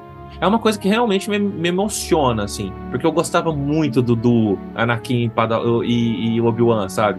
Eu achava a relação mestre-aprendiz, mestre-padawan deles muito engraçada, uns diálogos muito bons, assim. Eu gostava de ver os dois juntos. E a gente não vai ver mais aquilo. O, o que a gente vê daquilo são só os cacos e a derrota, sabe? Isso pra mim é triste pra caralho. E aí você, Kátia, o que, que você acha? É triste mesmo, eu concordo. É, é duro ver isso. Pois é. Mas pra mim o, o Obi-Wan, eu sempre, sempre senti mais aquele lado relutante dele, dele não querer ser mestre do Anakin, sabe? E aí isso eu acho que até aumenta mais ainda a culpa dele, né? Porque de certa forma ali, Qui-Gon morreu meio ali na presença dele ali também, que não conseguiram derrotar o Maul. Aí É. chega depois, perde o, o aprendiz pro lado sombrio de um jeito, e de um jeito horrível, né? Porque no fim, tem toda aquela história, né? Ah, e era pra você ser meu irmão, não sei o quê, mas pô, que que faz um encaixotando Helena ali no irmão e larga ele lá pra morrer, sabe? Eu acho essas coisas muito péssimas no Obi-Wan, de verdade. Apesar de eu gostar muito do Obi-Wan. Acho tudo isso péssimo. Ai, Exato. teve coragem, mas gente, como é que você larga uma Ele não pessoa? teve coragem. Eu também não sei se eu conseguiria. Você conseguiria? Olha, não sei, mas eu acho que deixar uma pessoa morrendo na lava ali eu não deixaria não, viu? Sinceramente. Mas, Kátia, isso é tão normal de Uhum. acontecer, principalmente no exemplo que eu dei de mães que não têm coragem de ter ações mais drásticas com o filho, um filho que se afundou nas drogas, por exemplo. Ela fala assim: a vida cria. Tá, mas ele mesmo é que tinha ali lutado com ele, deixado ele ali quase morto, gente. É, não sei. Vai fazer o quê? Mas não é, cara. Mãe, mãe de filho drogado. A mãe não vai dar o filho para as autoridades para prender ou, ou dar um tiro na testa do filho para não usar mais droga. Ela não vai. Ai, não sei. Eu só consigo pensar no sofrimento dele ali. E fica aquela coisa. Mas enfim, a questão do ciúme, eu acho uma questão central também, a questão do ciúme do Anakin com o Obi-Wan em relação a Padme, sabe? Eu acho bem assim, uma coisa bem meio doentia dele mesmo. Ele começa a ficar tão obcecado e na Paranoico. obsessão Uhum. paranoico, é ótima palavra. Ele começa a ficar tão paranoico de perder a Padme e das visões e não sei o que, e aí ele se afunda mais ainda. Mas eu não sei, agora eu tô pensando aqui, em Clone Wars esse lado meio que não não aparece. Não tem. Isso só aparece depois. Praticamente, eu só lembro do só, só mais no episódio 3 mesmo, né? Porque lá em Clone Wars é mais É, o Anakin não tem isso. Uhum. O Anakin não tem isso. Quem tem é o Vader. É depois de ter caído pro lado negro, já Lord Vader. O Anakin nunca teve ciúmes do Obi-Wan com a Padme. Aquilo foi só o surto. Porque no episódio 3, quando ele já tá lá com aquela coisa das visões, não sei o que, tem uma hora que antes dele cair, ele fala pra Padme lá umas bobagens assim, meio que encostando ela na parede. Depois ele repete de novo, mas eu- se eu não me engano, tem isso também. Ele já tá meio desconfiado dela. Ah, Enfim.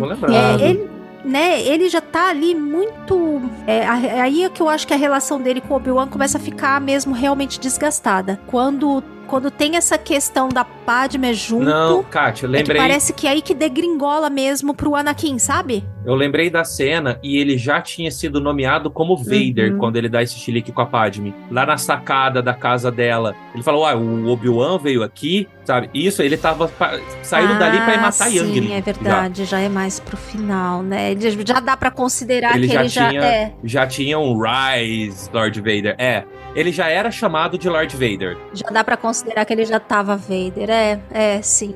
É que assim, É a- que- a- aquele É. momento ele ainda tá bonitão Anakin, né? A gente pensa, esquece que o Vader por dentro, o Vader É, por dentro já Vader já. tava, já. tava ali. Mas de toda forma, assim, né? Eu Uhum. gosto também do que eles mostram deles dois na série do Obi-Wan mesmo. Tanto do flashback como depois aquela última luta lá e certeza. que realmente você vê ali Anakin misturado com o Vader quando quebra o capacete, é um negócio bem Uhum.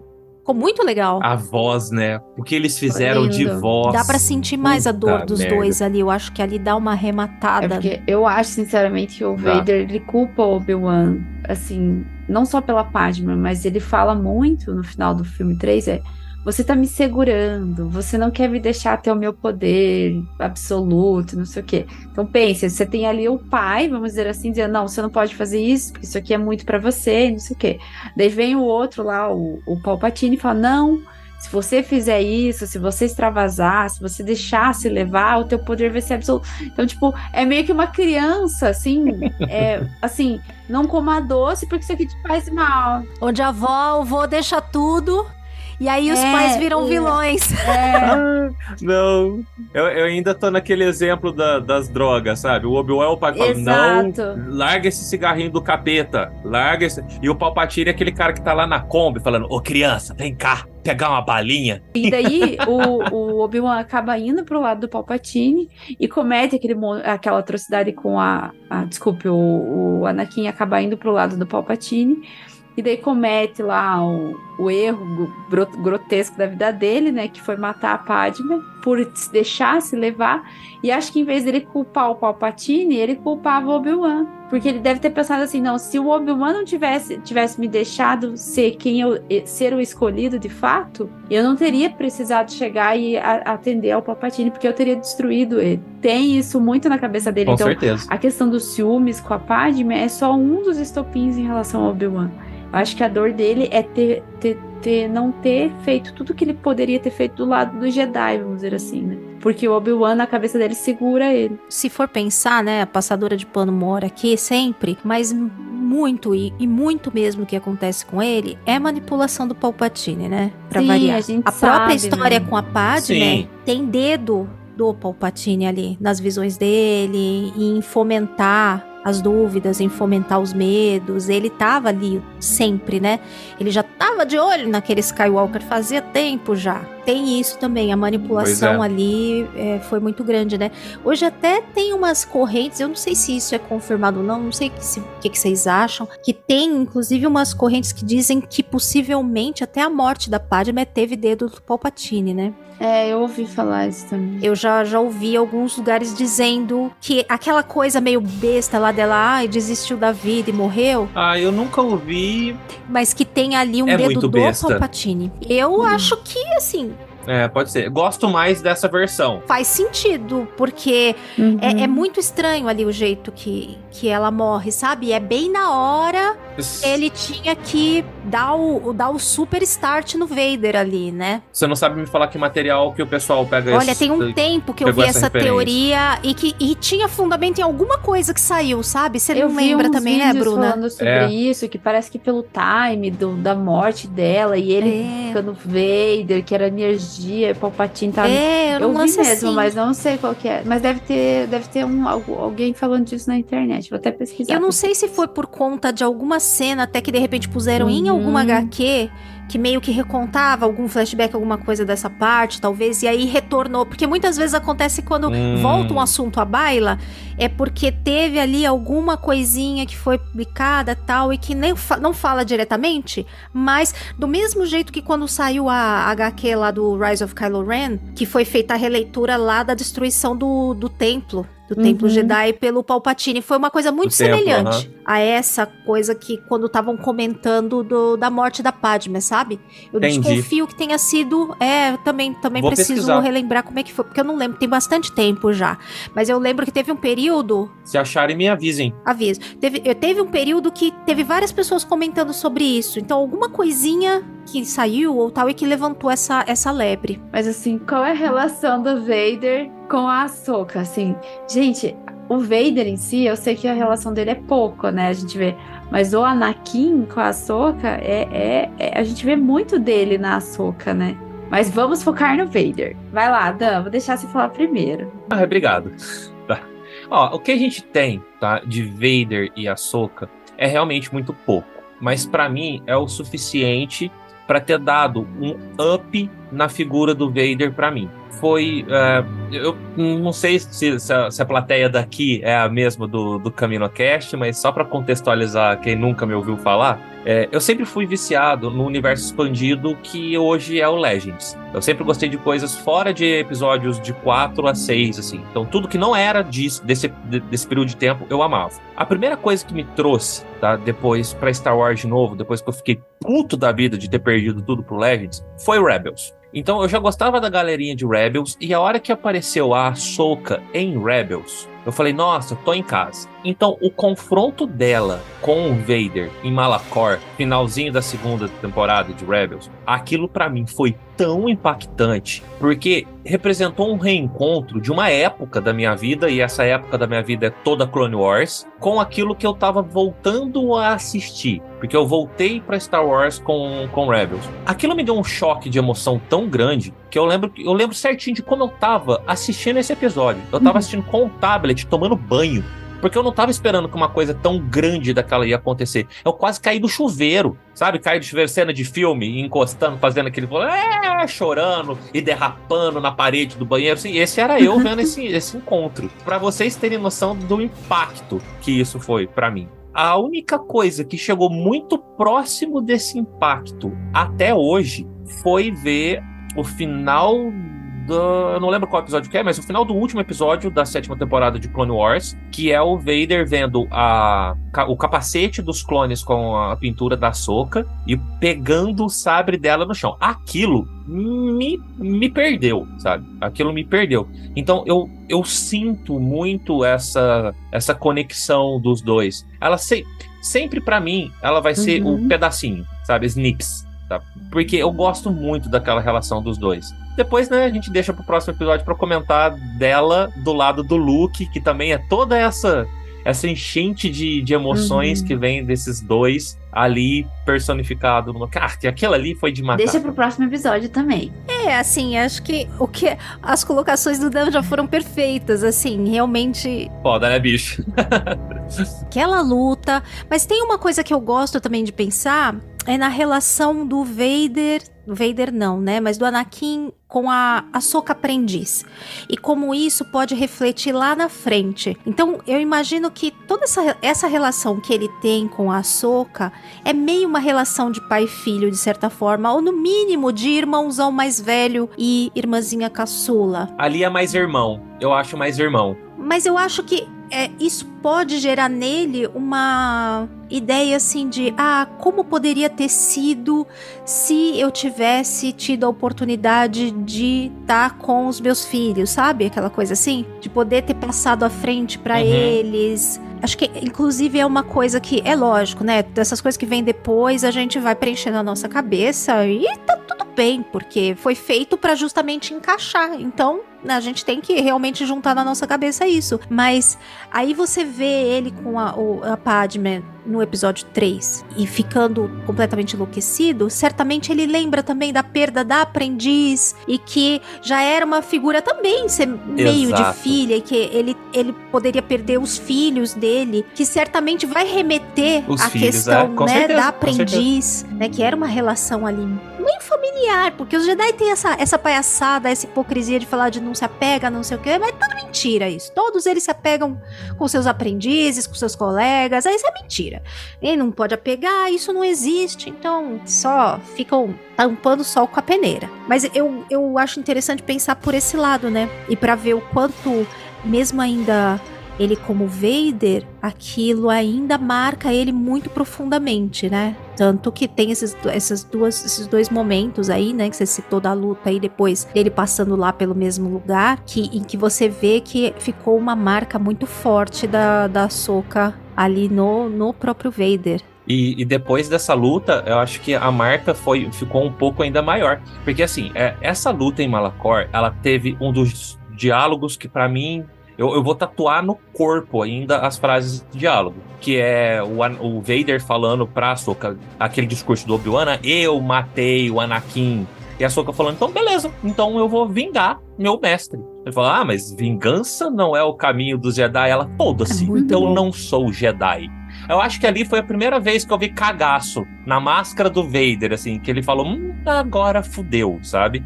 Isso para mim é maravilhoso. Eu penso assim, na mistura de medo uhum. e orgulho que ele deve ter pensado naquela hora, assim, falar, essa aí é minha filha, Verdade. essa é minha cria. Ui, Vou mutar meu microfone que eu vou chorar um pouquinho aqui. E eu, eu acho que, assim, voltando à parte da Soca lá em Clone Wars, quando o Conselho Jedi faz tudo o que faz com ela, eu acho que ali também a gente vê um pouco do começo do Vader. Não é só Verdade. por conta da Padme, é por toda a situação. Eu, assim, eu acho que aquela aquela ponto ali que o Conselho Jedi virou as costas para a Soca, que ele tenta, faz tudo aquilo para comprovar que ela não era. Aqui, ali você já vê o início do Vader. Ele se revolta contra o Conselho Jedi ali, né? Então, ali para mim, quando ele, ele tá fazendo tudo que ele fez e tal, já é o início do Vader, na minha opinião, que é quando ele percebe que daquele jeito não tá legal. É, você pode perceber, lá ele já vai interrogar a Azage já no, no, no, Force Choke, né? Ele já vai estrangulando com a força e levantando, assim. E eu não lembro qual outra ocasião, eu não lembro se é nesse episódio, tá? Que a Soca também tá fudida por alguma coisa, assim, e alguém tem alguma informação. Ele fala: Não, pera aí que eu vou interrogar ali o prisioneiro. E ele vai na brutalidade, sabe? O que, que ele não faz para essa quando menina. Ele, ela pega e sai, ela sai da, da, da ordem tudo por tudo que eles fizeram. Eu acho que ele falou assim: já que ela saiu, quando ele assim vai juntando tudo, ele fala: o que, que, eu, que, que eu tô fazendo aqui? Entendeu? Tipo, eu não posso ser quem eu quero ser, não posso ser o escolhido. Meu mestre fica pegando meu pé. Não posso casar. Meus filhos vão nascer, sabe Deus como que vai ser. A minha aprendiz foi embora. Então ele toca meio foda-se, sabe? Eu acho que isso é o. Ele fala para ela, uhum. né? Ele fala: Eu sei como é querer sair da, da Ordem Exato. de Jedi. Eu, eu tenho essa sensação. Eu sei exatamente o que você tá passando, mas fica. Ela fala: Não, não, não dá para mim. Se o Anakin tivesse seguido a Ahsoka naquele momento e falado, quer saber? Foda-se, vamos embora nós dois, os dois estavam muito mais Exatamente. Eu hoje. acho que ali foi assim o, o, o, o início do, do Vader, sabe? Não foi só lá quando ele foi consagrado Lord Vader. Para mim foi naqueles momentos, naqueles pequenos momentos onde o Conselho Jedi foi matando ele aos poucos e o Obi-Wan em alguns aspectos também. Mas vamos lá, seguindo, né? E a relação do Vader com o Traum? Eu acho que, não sei se todo mundo sabe, né? Mas ele tem, quem tá, está nos ouvindo, a gente o Traum lutou é, junto com o Anakin e lutou junto com o Vader. Isso mostra num livro. E eu acho que será que a gente vai ver, já indo tá até para o lado da Soca, esse tipo de coisa na série?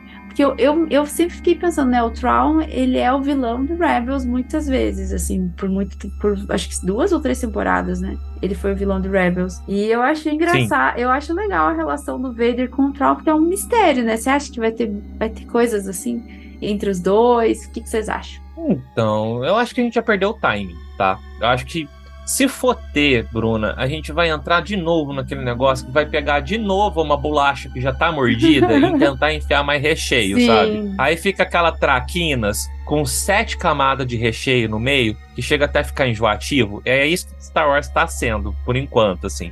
Então eu nem gostaria. Eu não fui atrás de material do Traum para saber se já tem, porque eu tomei um micro spoiler, assim, não é um micro spoiler que tá na resenha da capa, mas me falaram que uh, nesse novo livro do Traum mostra ele meio que fazendo o que ele tá fazendo pelo Império para tentar salvar o povo dele. Entra no quesito Vader, sabe? Eu gosto do Traum, vilão, vilão. Ele é vilão porque é ruim, é ruim que nem o diabo. A gente não precisa tentar colocar um pouco de herói dentro de cada vilão para justificar nada, ele pode ser só um vilão.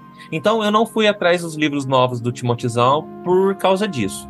E eu acho que já, já é outro assunto. O- a- agora que a gente vai retomar Traum, o Vader já não tá mais na, na liga, sabe? É outra coisa. O cara foi pra outra galáxia, ele vai trazer outro mal, ele tem outros poderes. Deixa o Vader descansar. Eu acho que ele já fez a parte dele. A gente já teve bastante sobre ele. Tá na hora de Star Wars ter novos rostos, assim, inclusive pros vilões. Eu acho que se a gente tiver mais questão de Vader em Ahsoka, não vai ser via Traum. Vai ser via a própria Soka Luke. Então, eu não li esse livro aí do, do Traum também. Então, eu não tenho muita ideia de como foi a relação deles. Mas eu acho interessante, se tivesse acontecido eles se encontrarem, imaginar como seria.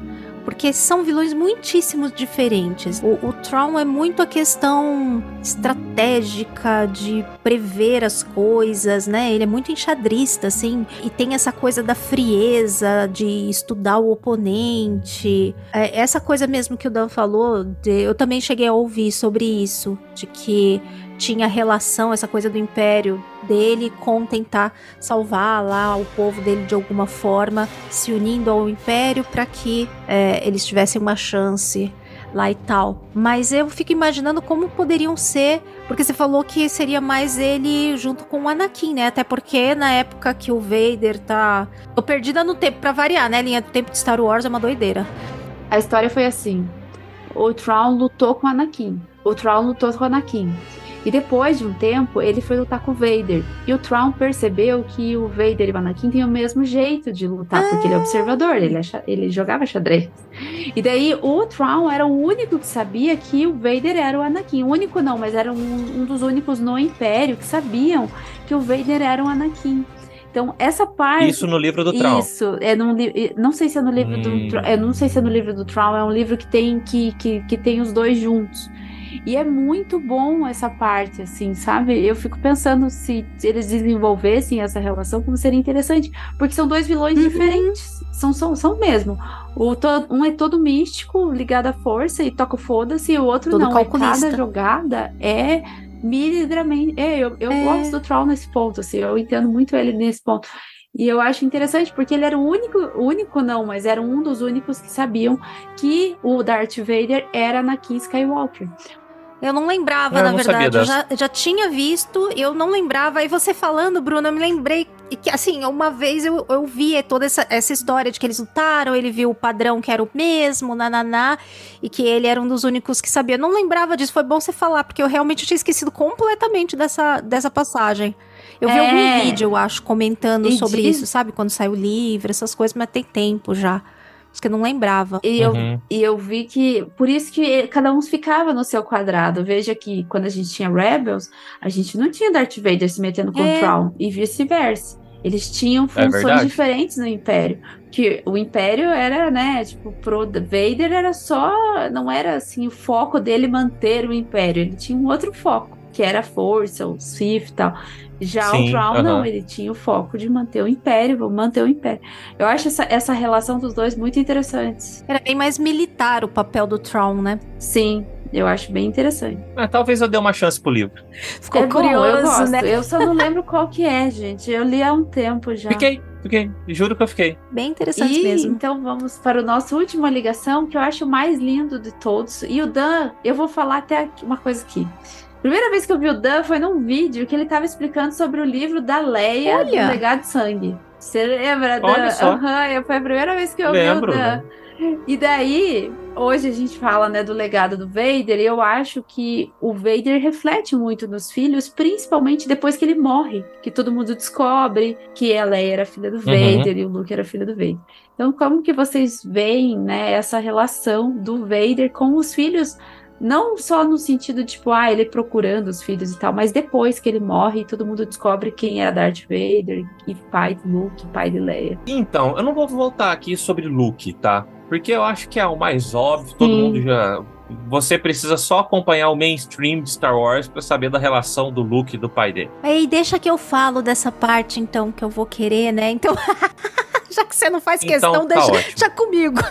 Mas a parte da Leia, cara, eu gosto muito da ressaca que Vader se tornou na vida da Uhum. Leia. Porque a Leia, ela seguiu a carreira política que ela sempre teve. Ela, ela é a mãe dela escrita, assim.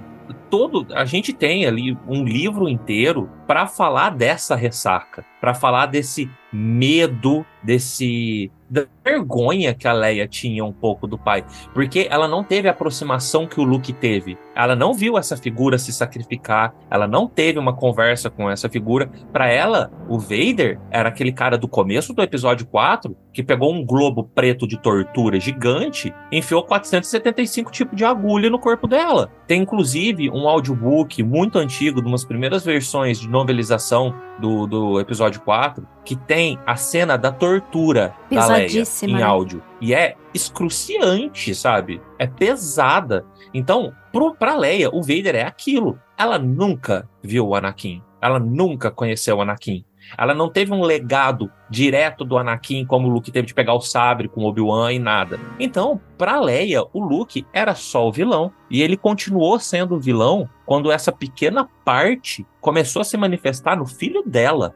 Então, isso impactou a carreira política dela.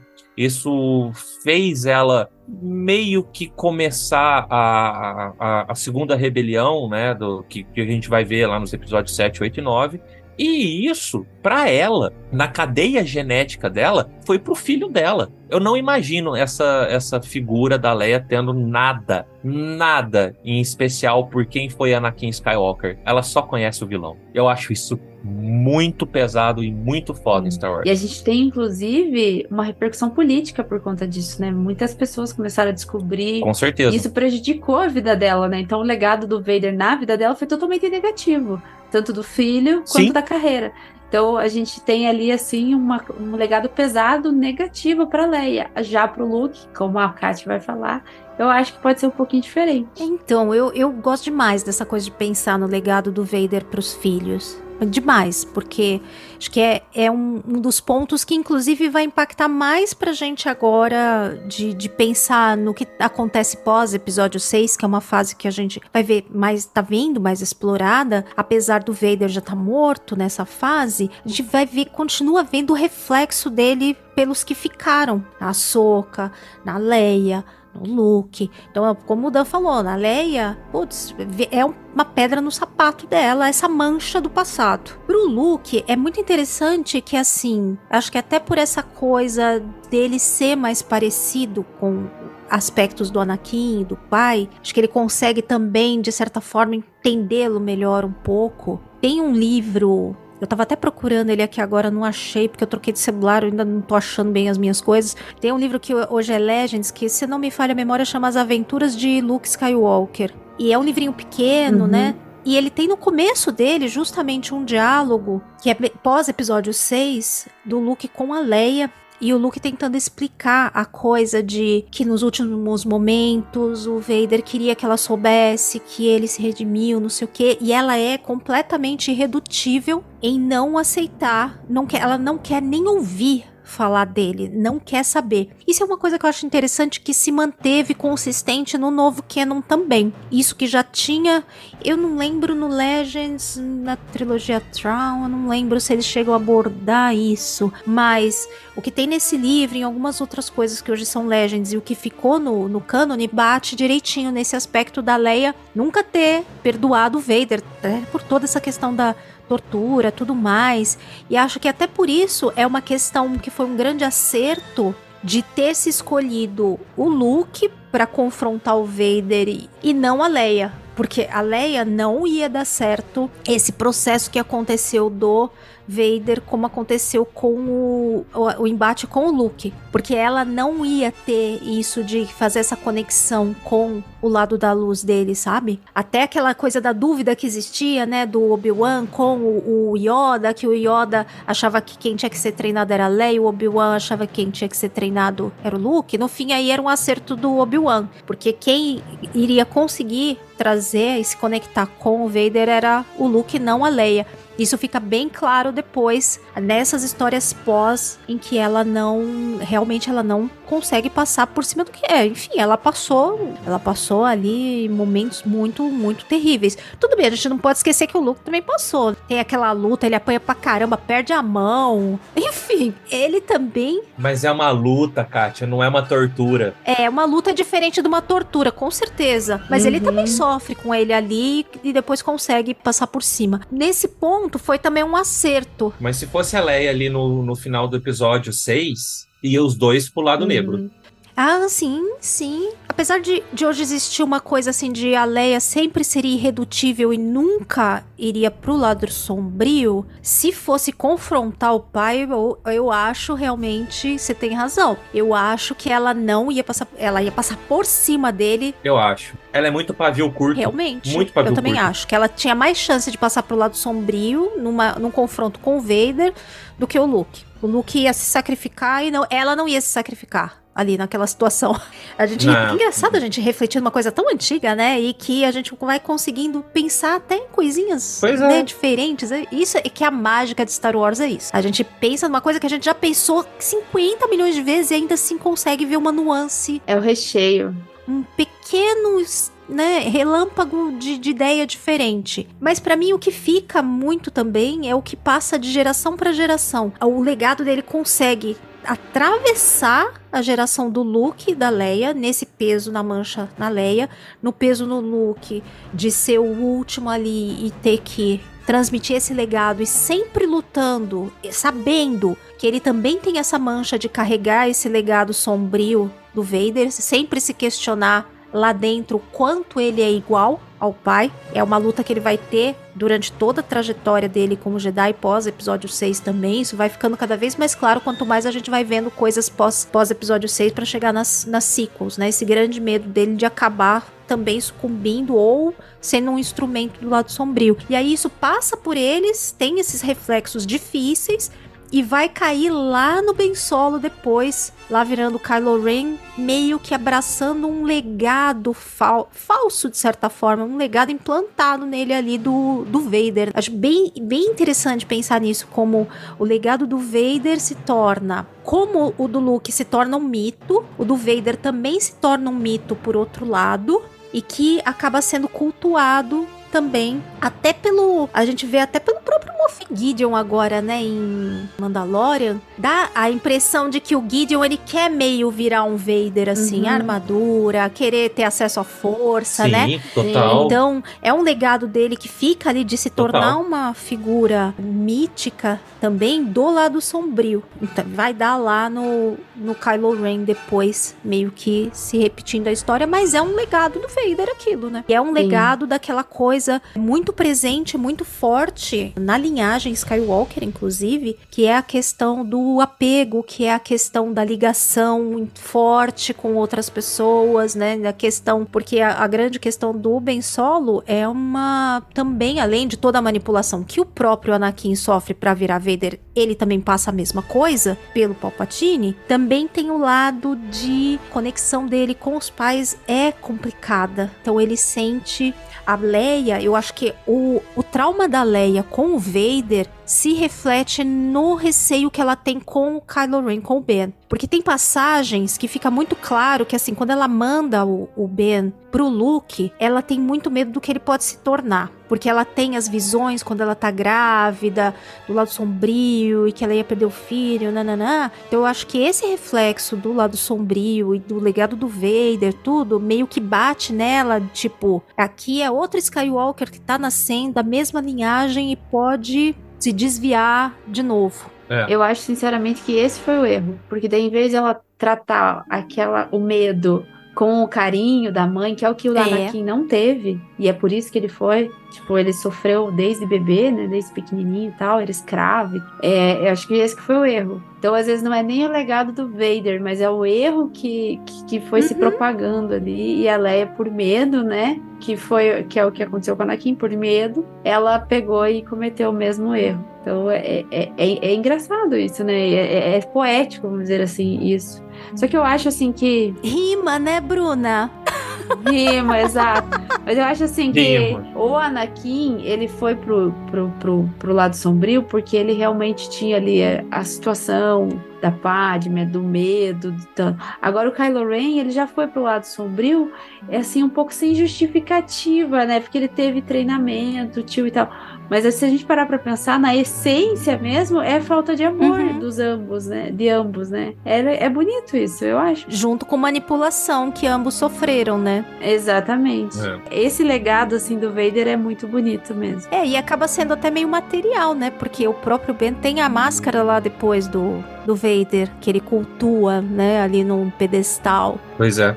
E que acaba depois sendo destruída, né? Ali meio que é um fim realmente pra esse legado, entre aspas. Do Vader que ficou na máscara. Aliás, seria interessante é, pensar é que o Vader. Eu tava imaginando aqui se a máscara do Vader ela não poderia carregar. Sabe aquela coisa dos artefatos Sith que carrega uma energia Do Lord Mommy lá. é, sabe? E aquilo pode ter contaminado também o. Pode ter contaminado. Eu torcia tanto pra ver isso. Eu também. Mas pode ser que em algum eh, material expandido a gente ainda veja, viu? Porque eles vão botando essas coisinhas assim. Ah, mas eu queria no filme. Ah, é, no filme não teve, mas teria sido legal. Ai, teria sido lindo. Mas aquela coisa, sabe, quando ele toca. Se você for pensar, dá pra interpretar um pouco no filme também. Porque quando o, o Kylo fica tocando a máscara do Vader, ele sente umas coisas, né? Ele ouve como se o Vader estivesse falando.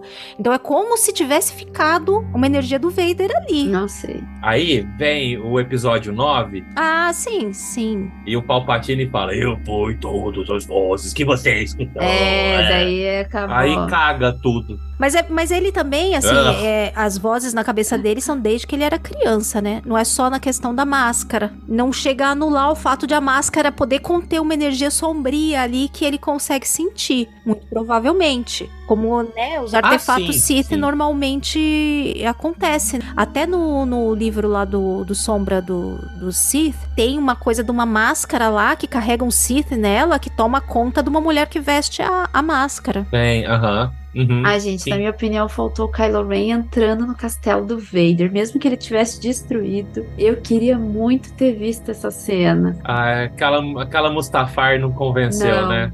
Gente, eu queria muito ver o castelo do Vader de novo. Podia ser destruído, tipo um templo Sith, porque ali eles têm, né, tem uma energia muito forte negativa e tal do, do, do, do Com certeza. Teria sido lindo que nem a gente vê lá em Malacor, aquela coisa meio Uhum. destruída, assim, mas cheia de energia negra. Seria lindo de ver. Mas sabe que eu não acho difícil eles enfiarem isso em alguma HQ, alguma coisa, porque essa cena você percebe que ela tem muitos cortes, Ah, que é meio que, ah, parece, mas aí corta, vai pra outra parte, e aí tem um corte, aí ele acha o negócio. Poderia ter um intervalo ali entre ele andar e procurar aquele negócio, procurar no castelo, procurar não sei o que, e depois Ah, ir mas lá. é- Ah, eu não duvido que ainda preencham, porque vão preenchendo essas coisas. Como estão fazendo com as HQ aí, botando um monte de coisa, eu não Ah. acho difícil que preencham. HQ é, é submídia, eu quero ver na tela, eu quero ver na real, sabe? Eu também queria, também queria, com certeza. Mas agora já não vão ver, então paciência. Ah, Já era. O castelo do Vader eu queria ter visto na tela. Teria sido lindo. Se fizerem uma coisa decente com a Rey, podem pôr ela procurando lá uns bagulhos Sif no castelo. Vai ficar bonito, pelo menos. ai, vamos nem entrar. Não. Acabou o episódio, moçada, vamos nem entrar nesse assunto que eu não quero falar Tá de bom. Ray. Mas acabamos mesmo o nosso episódio. Terminamos o nosso querido episódio do Legado do Vader. Vader é uma figura icônica, queira você ou não. É o amor da minha vida. Brincadeira, mas assim, eu amo muito o Darth Vader pela, pela simbologia que ele carrega de uma pessoa que sofreu muito por um erro que cometeu no passado e teve que arcar com esse erro até o final. E continua errando muito no caminho, e fez muita merda.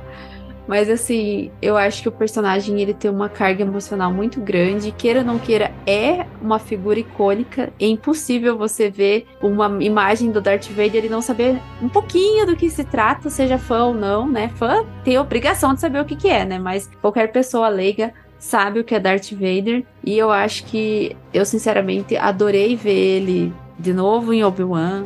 Gosto muito de ver ele na HQ. Acho lindo ver o livro e filmes. Então, a final da cena de Rogue One foi de lavar a alma. Então terminamos por aí já, porque olha, sério, terminar que nem a cena do Rogue One. Linda e maravilhosa, porque é isso que o Darth Vader é. Lindo e maravilhoso.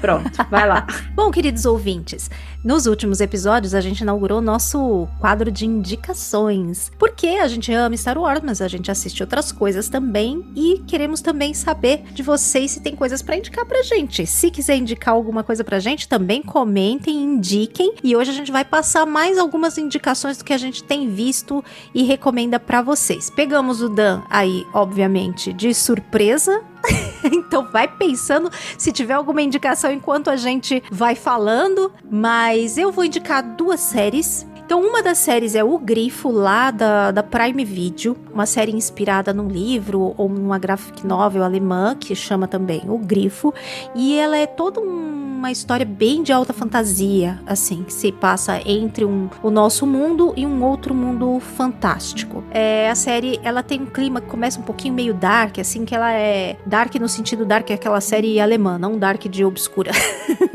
tem os personagens que não são lá muito carismáticos, meio esquisito, mas aí eu sempre recomendo, se tá meio estranho para você ver, veja dublado, que você vai conseguir se conectar melhor com, com as pessoas, mesmo aquelas que não são lá muito carismáticas. Mas se o primeiro e o segundo episódio não te pegar, segue vendo porque isso me aconteceu e eu só continuei vendo porque eu tinha visto recomendação que era legal e quando foi chegando no final eu fiquei, meu Deus, é muito interessante isso daqui, eu espero que continue. Tem só uma temporada, são poucos episódios, se eu não me engano, seis episódios. E se você gosta de fantasia, alguma coisa um pouco diferente do que a gente tem visto, eu acho que vale a pena dar uma chance para O Grifo. Qual a nacionalidade, Kátia? Alemã, alemã, mas é bem esquisito assistir em alemão. Eu, eu não curto assistir em alemão. É, eu, eu pergunto porque eu também não gosto de assistir coisa que não seja em língua que eu in, in, escute e entenda. É, não, e não é só questão de entender, o jeito da interpretação deles é esquisita. Parece que eles falam tudo meio igual, você não sente Aham. muita nuance, Aham. sabe? De emoção, é estranho. Então quando é assim, ou eu boto Uhum. leg- ou eu boto dublado em inglês ou dublado em português. Quando não tem dublado em português, eu boto dublado em inglês. Eu tenho essa pachorra de botar. Às vezes eu faço isso com anime. Ai, falei. Bom, e a próxima indicação é uma série que eu acabei de ver hoje, quando a gente tá gravando, então tá bem fresquinha. É uma série novinha da Netflix que chama Glamorous. Caros ouvintes, venho aqui direto do Mundo Entre Mundos para avisar que ela já não tá tão novinha assim, era novinha quando a gente gravou, mas de toda forma tá lá na Netflix. Ela é com. Eu não lembro o nome da atriz, mas uma das atrizes que fazia Sex and the City, que era a.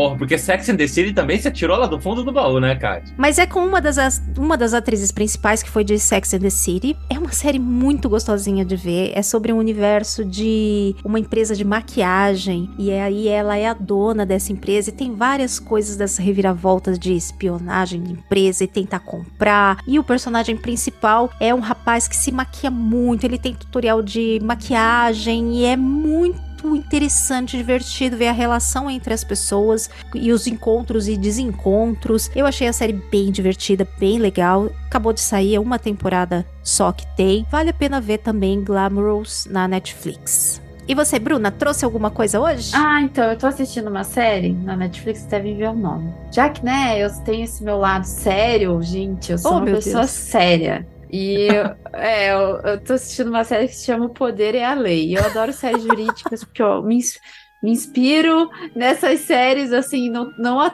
a minha advocacia é mais consultiva, mas assim, eu sempre vejo lá nos Estados Unidos os advogados bonitões, E você se imagina no tribunal lá, né? um- soltando um rest my case. É, exatamente. E a- o nome da série O Poder é a Lei é a história de um advogado que comete um erro lá e ele tem que se virar nos 30 para resolver o caso e é bem interessante. Minha, minha indicação é mais do meu lado do trabalho hoje, né? Mas vale aí se você é aí um, um figurão aí e também usa Star Wars para para esparecer a cabeça, vai lá ler uma, vai assistir uma série jurídica para descontrair. Vai lá, Dan. Então, eu gosto muito de terror, tá? Então eu vou fazer duas indicações também. Uma de terror, que é a, principal, que é uma série que eu não tô ouvindo muito ninguém falar. E eu tô extremamente assustado porque ela é muito boa. Se eu não me engano, tem na Globoplay, mas eu tô puxando pelo. Eu tô baixando assim, pelos métodos Han Solo da vida, sabe?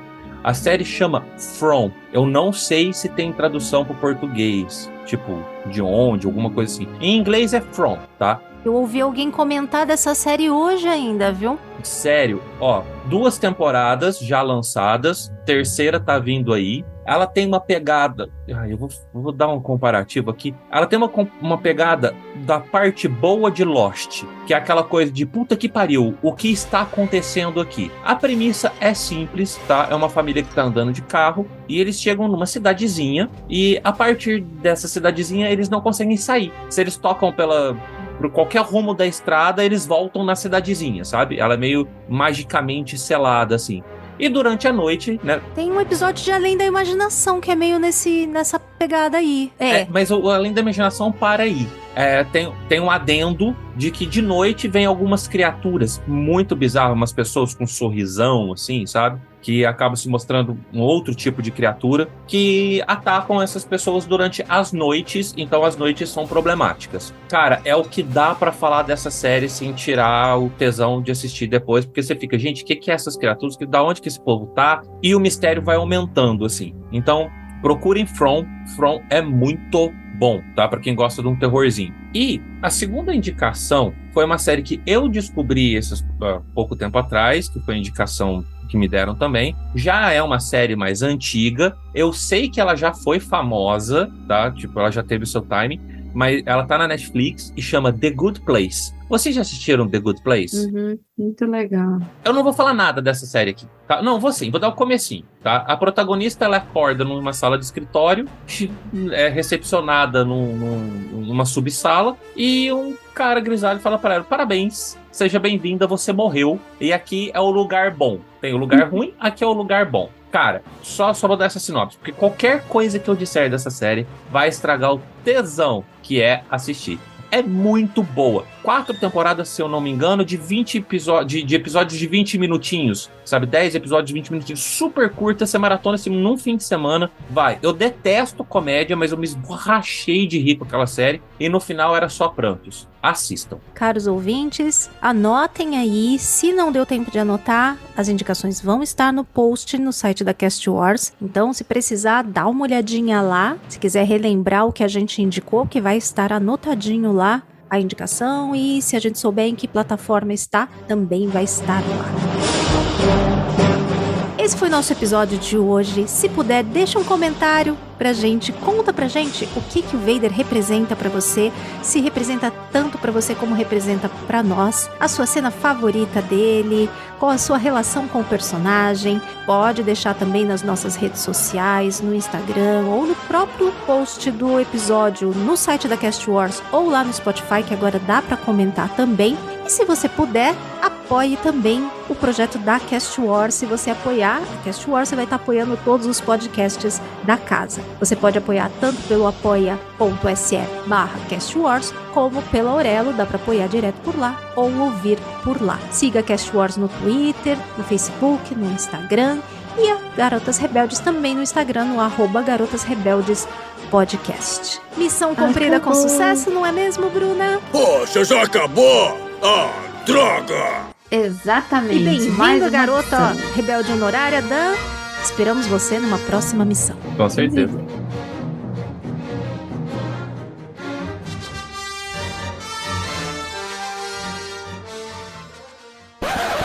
Eu, eu vou fazer só um pequeno parênteses aqui, só rapidinho antes de você começar. Assim, não magoa o coraçãozinho da Bruna, tá bom? Porque esse episódio é muito especial pra ela. vai, vai de levinho, não magoa, o cor- não o coraçãozinho da Bruna. Tem. é, não, tem. Bom, eu, é, o beijo é uma tocada. Eu, te- eu É, atribuo sim. um pra cada um, certo? Você não Sim. pode fazer tudo com o mesmo. É, a Boba Soca, Fett, Boba Ahsoka Fett e... e Hux. Boba, E Boba Fett, Hux. O que que tu tá pensando, moço? e Hux. Não, é que eu, eu, Peraí, as opções são beija, mata, casa, Boba Nunca Fett, ninguém demorou Tá. tanto para escolher as suas opções como o Dan. E tem Eu opções tão fáceis nisso, para é porque- escolher, cara amigo ouvinte. Esse podcast faz parte da Cast Wars Podcast Network.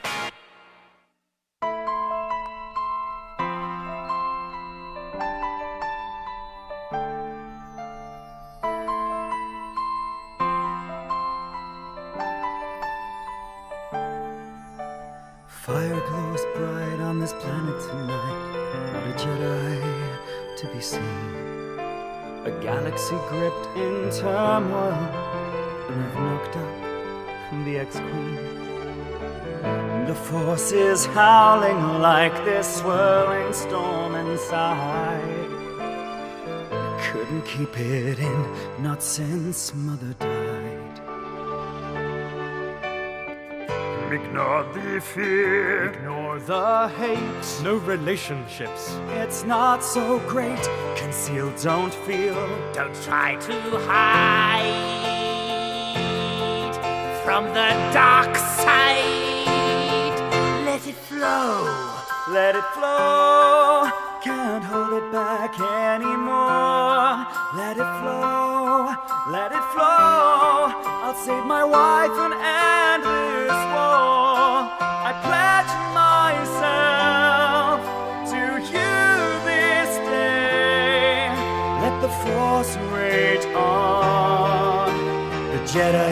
Held me back anyway. Good. Execute Order 66. It's funny how the dark side makes everything seem small. And the younglings that I've murdered can't get to me at all. It's time to see what I can do. The Empire's here, the Republic, it is through. No rights, no wrong, rules for me. I'm free. Let it flow, let it flow. I am one with the dark side. Let it flow,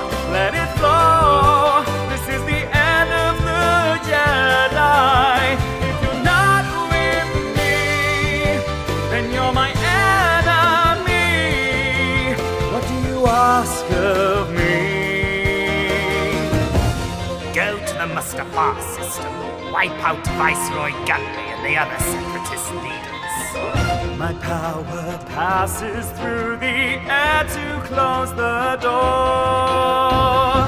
My deadly lightsaber will help your body meet the floor. My super reflexes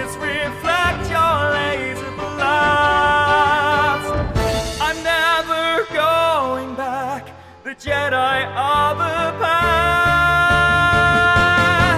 Let it flow, let it flow, and I'll rise with my new limbs on. Let it flow, let it flow, the Jedi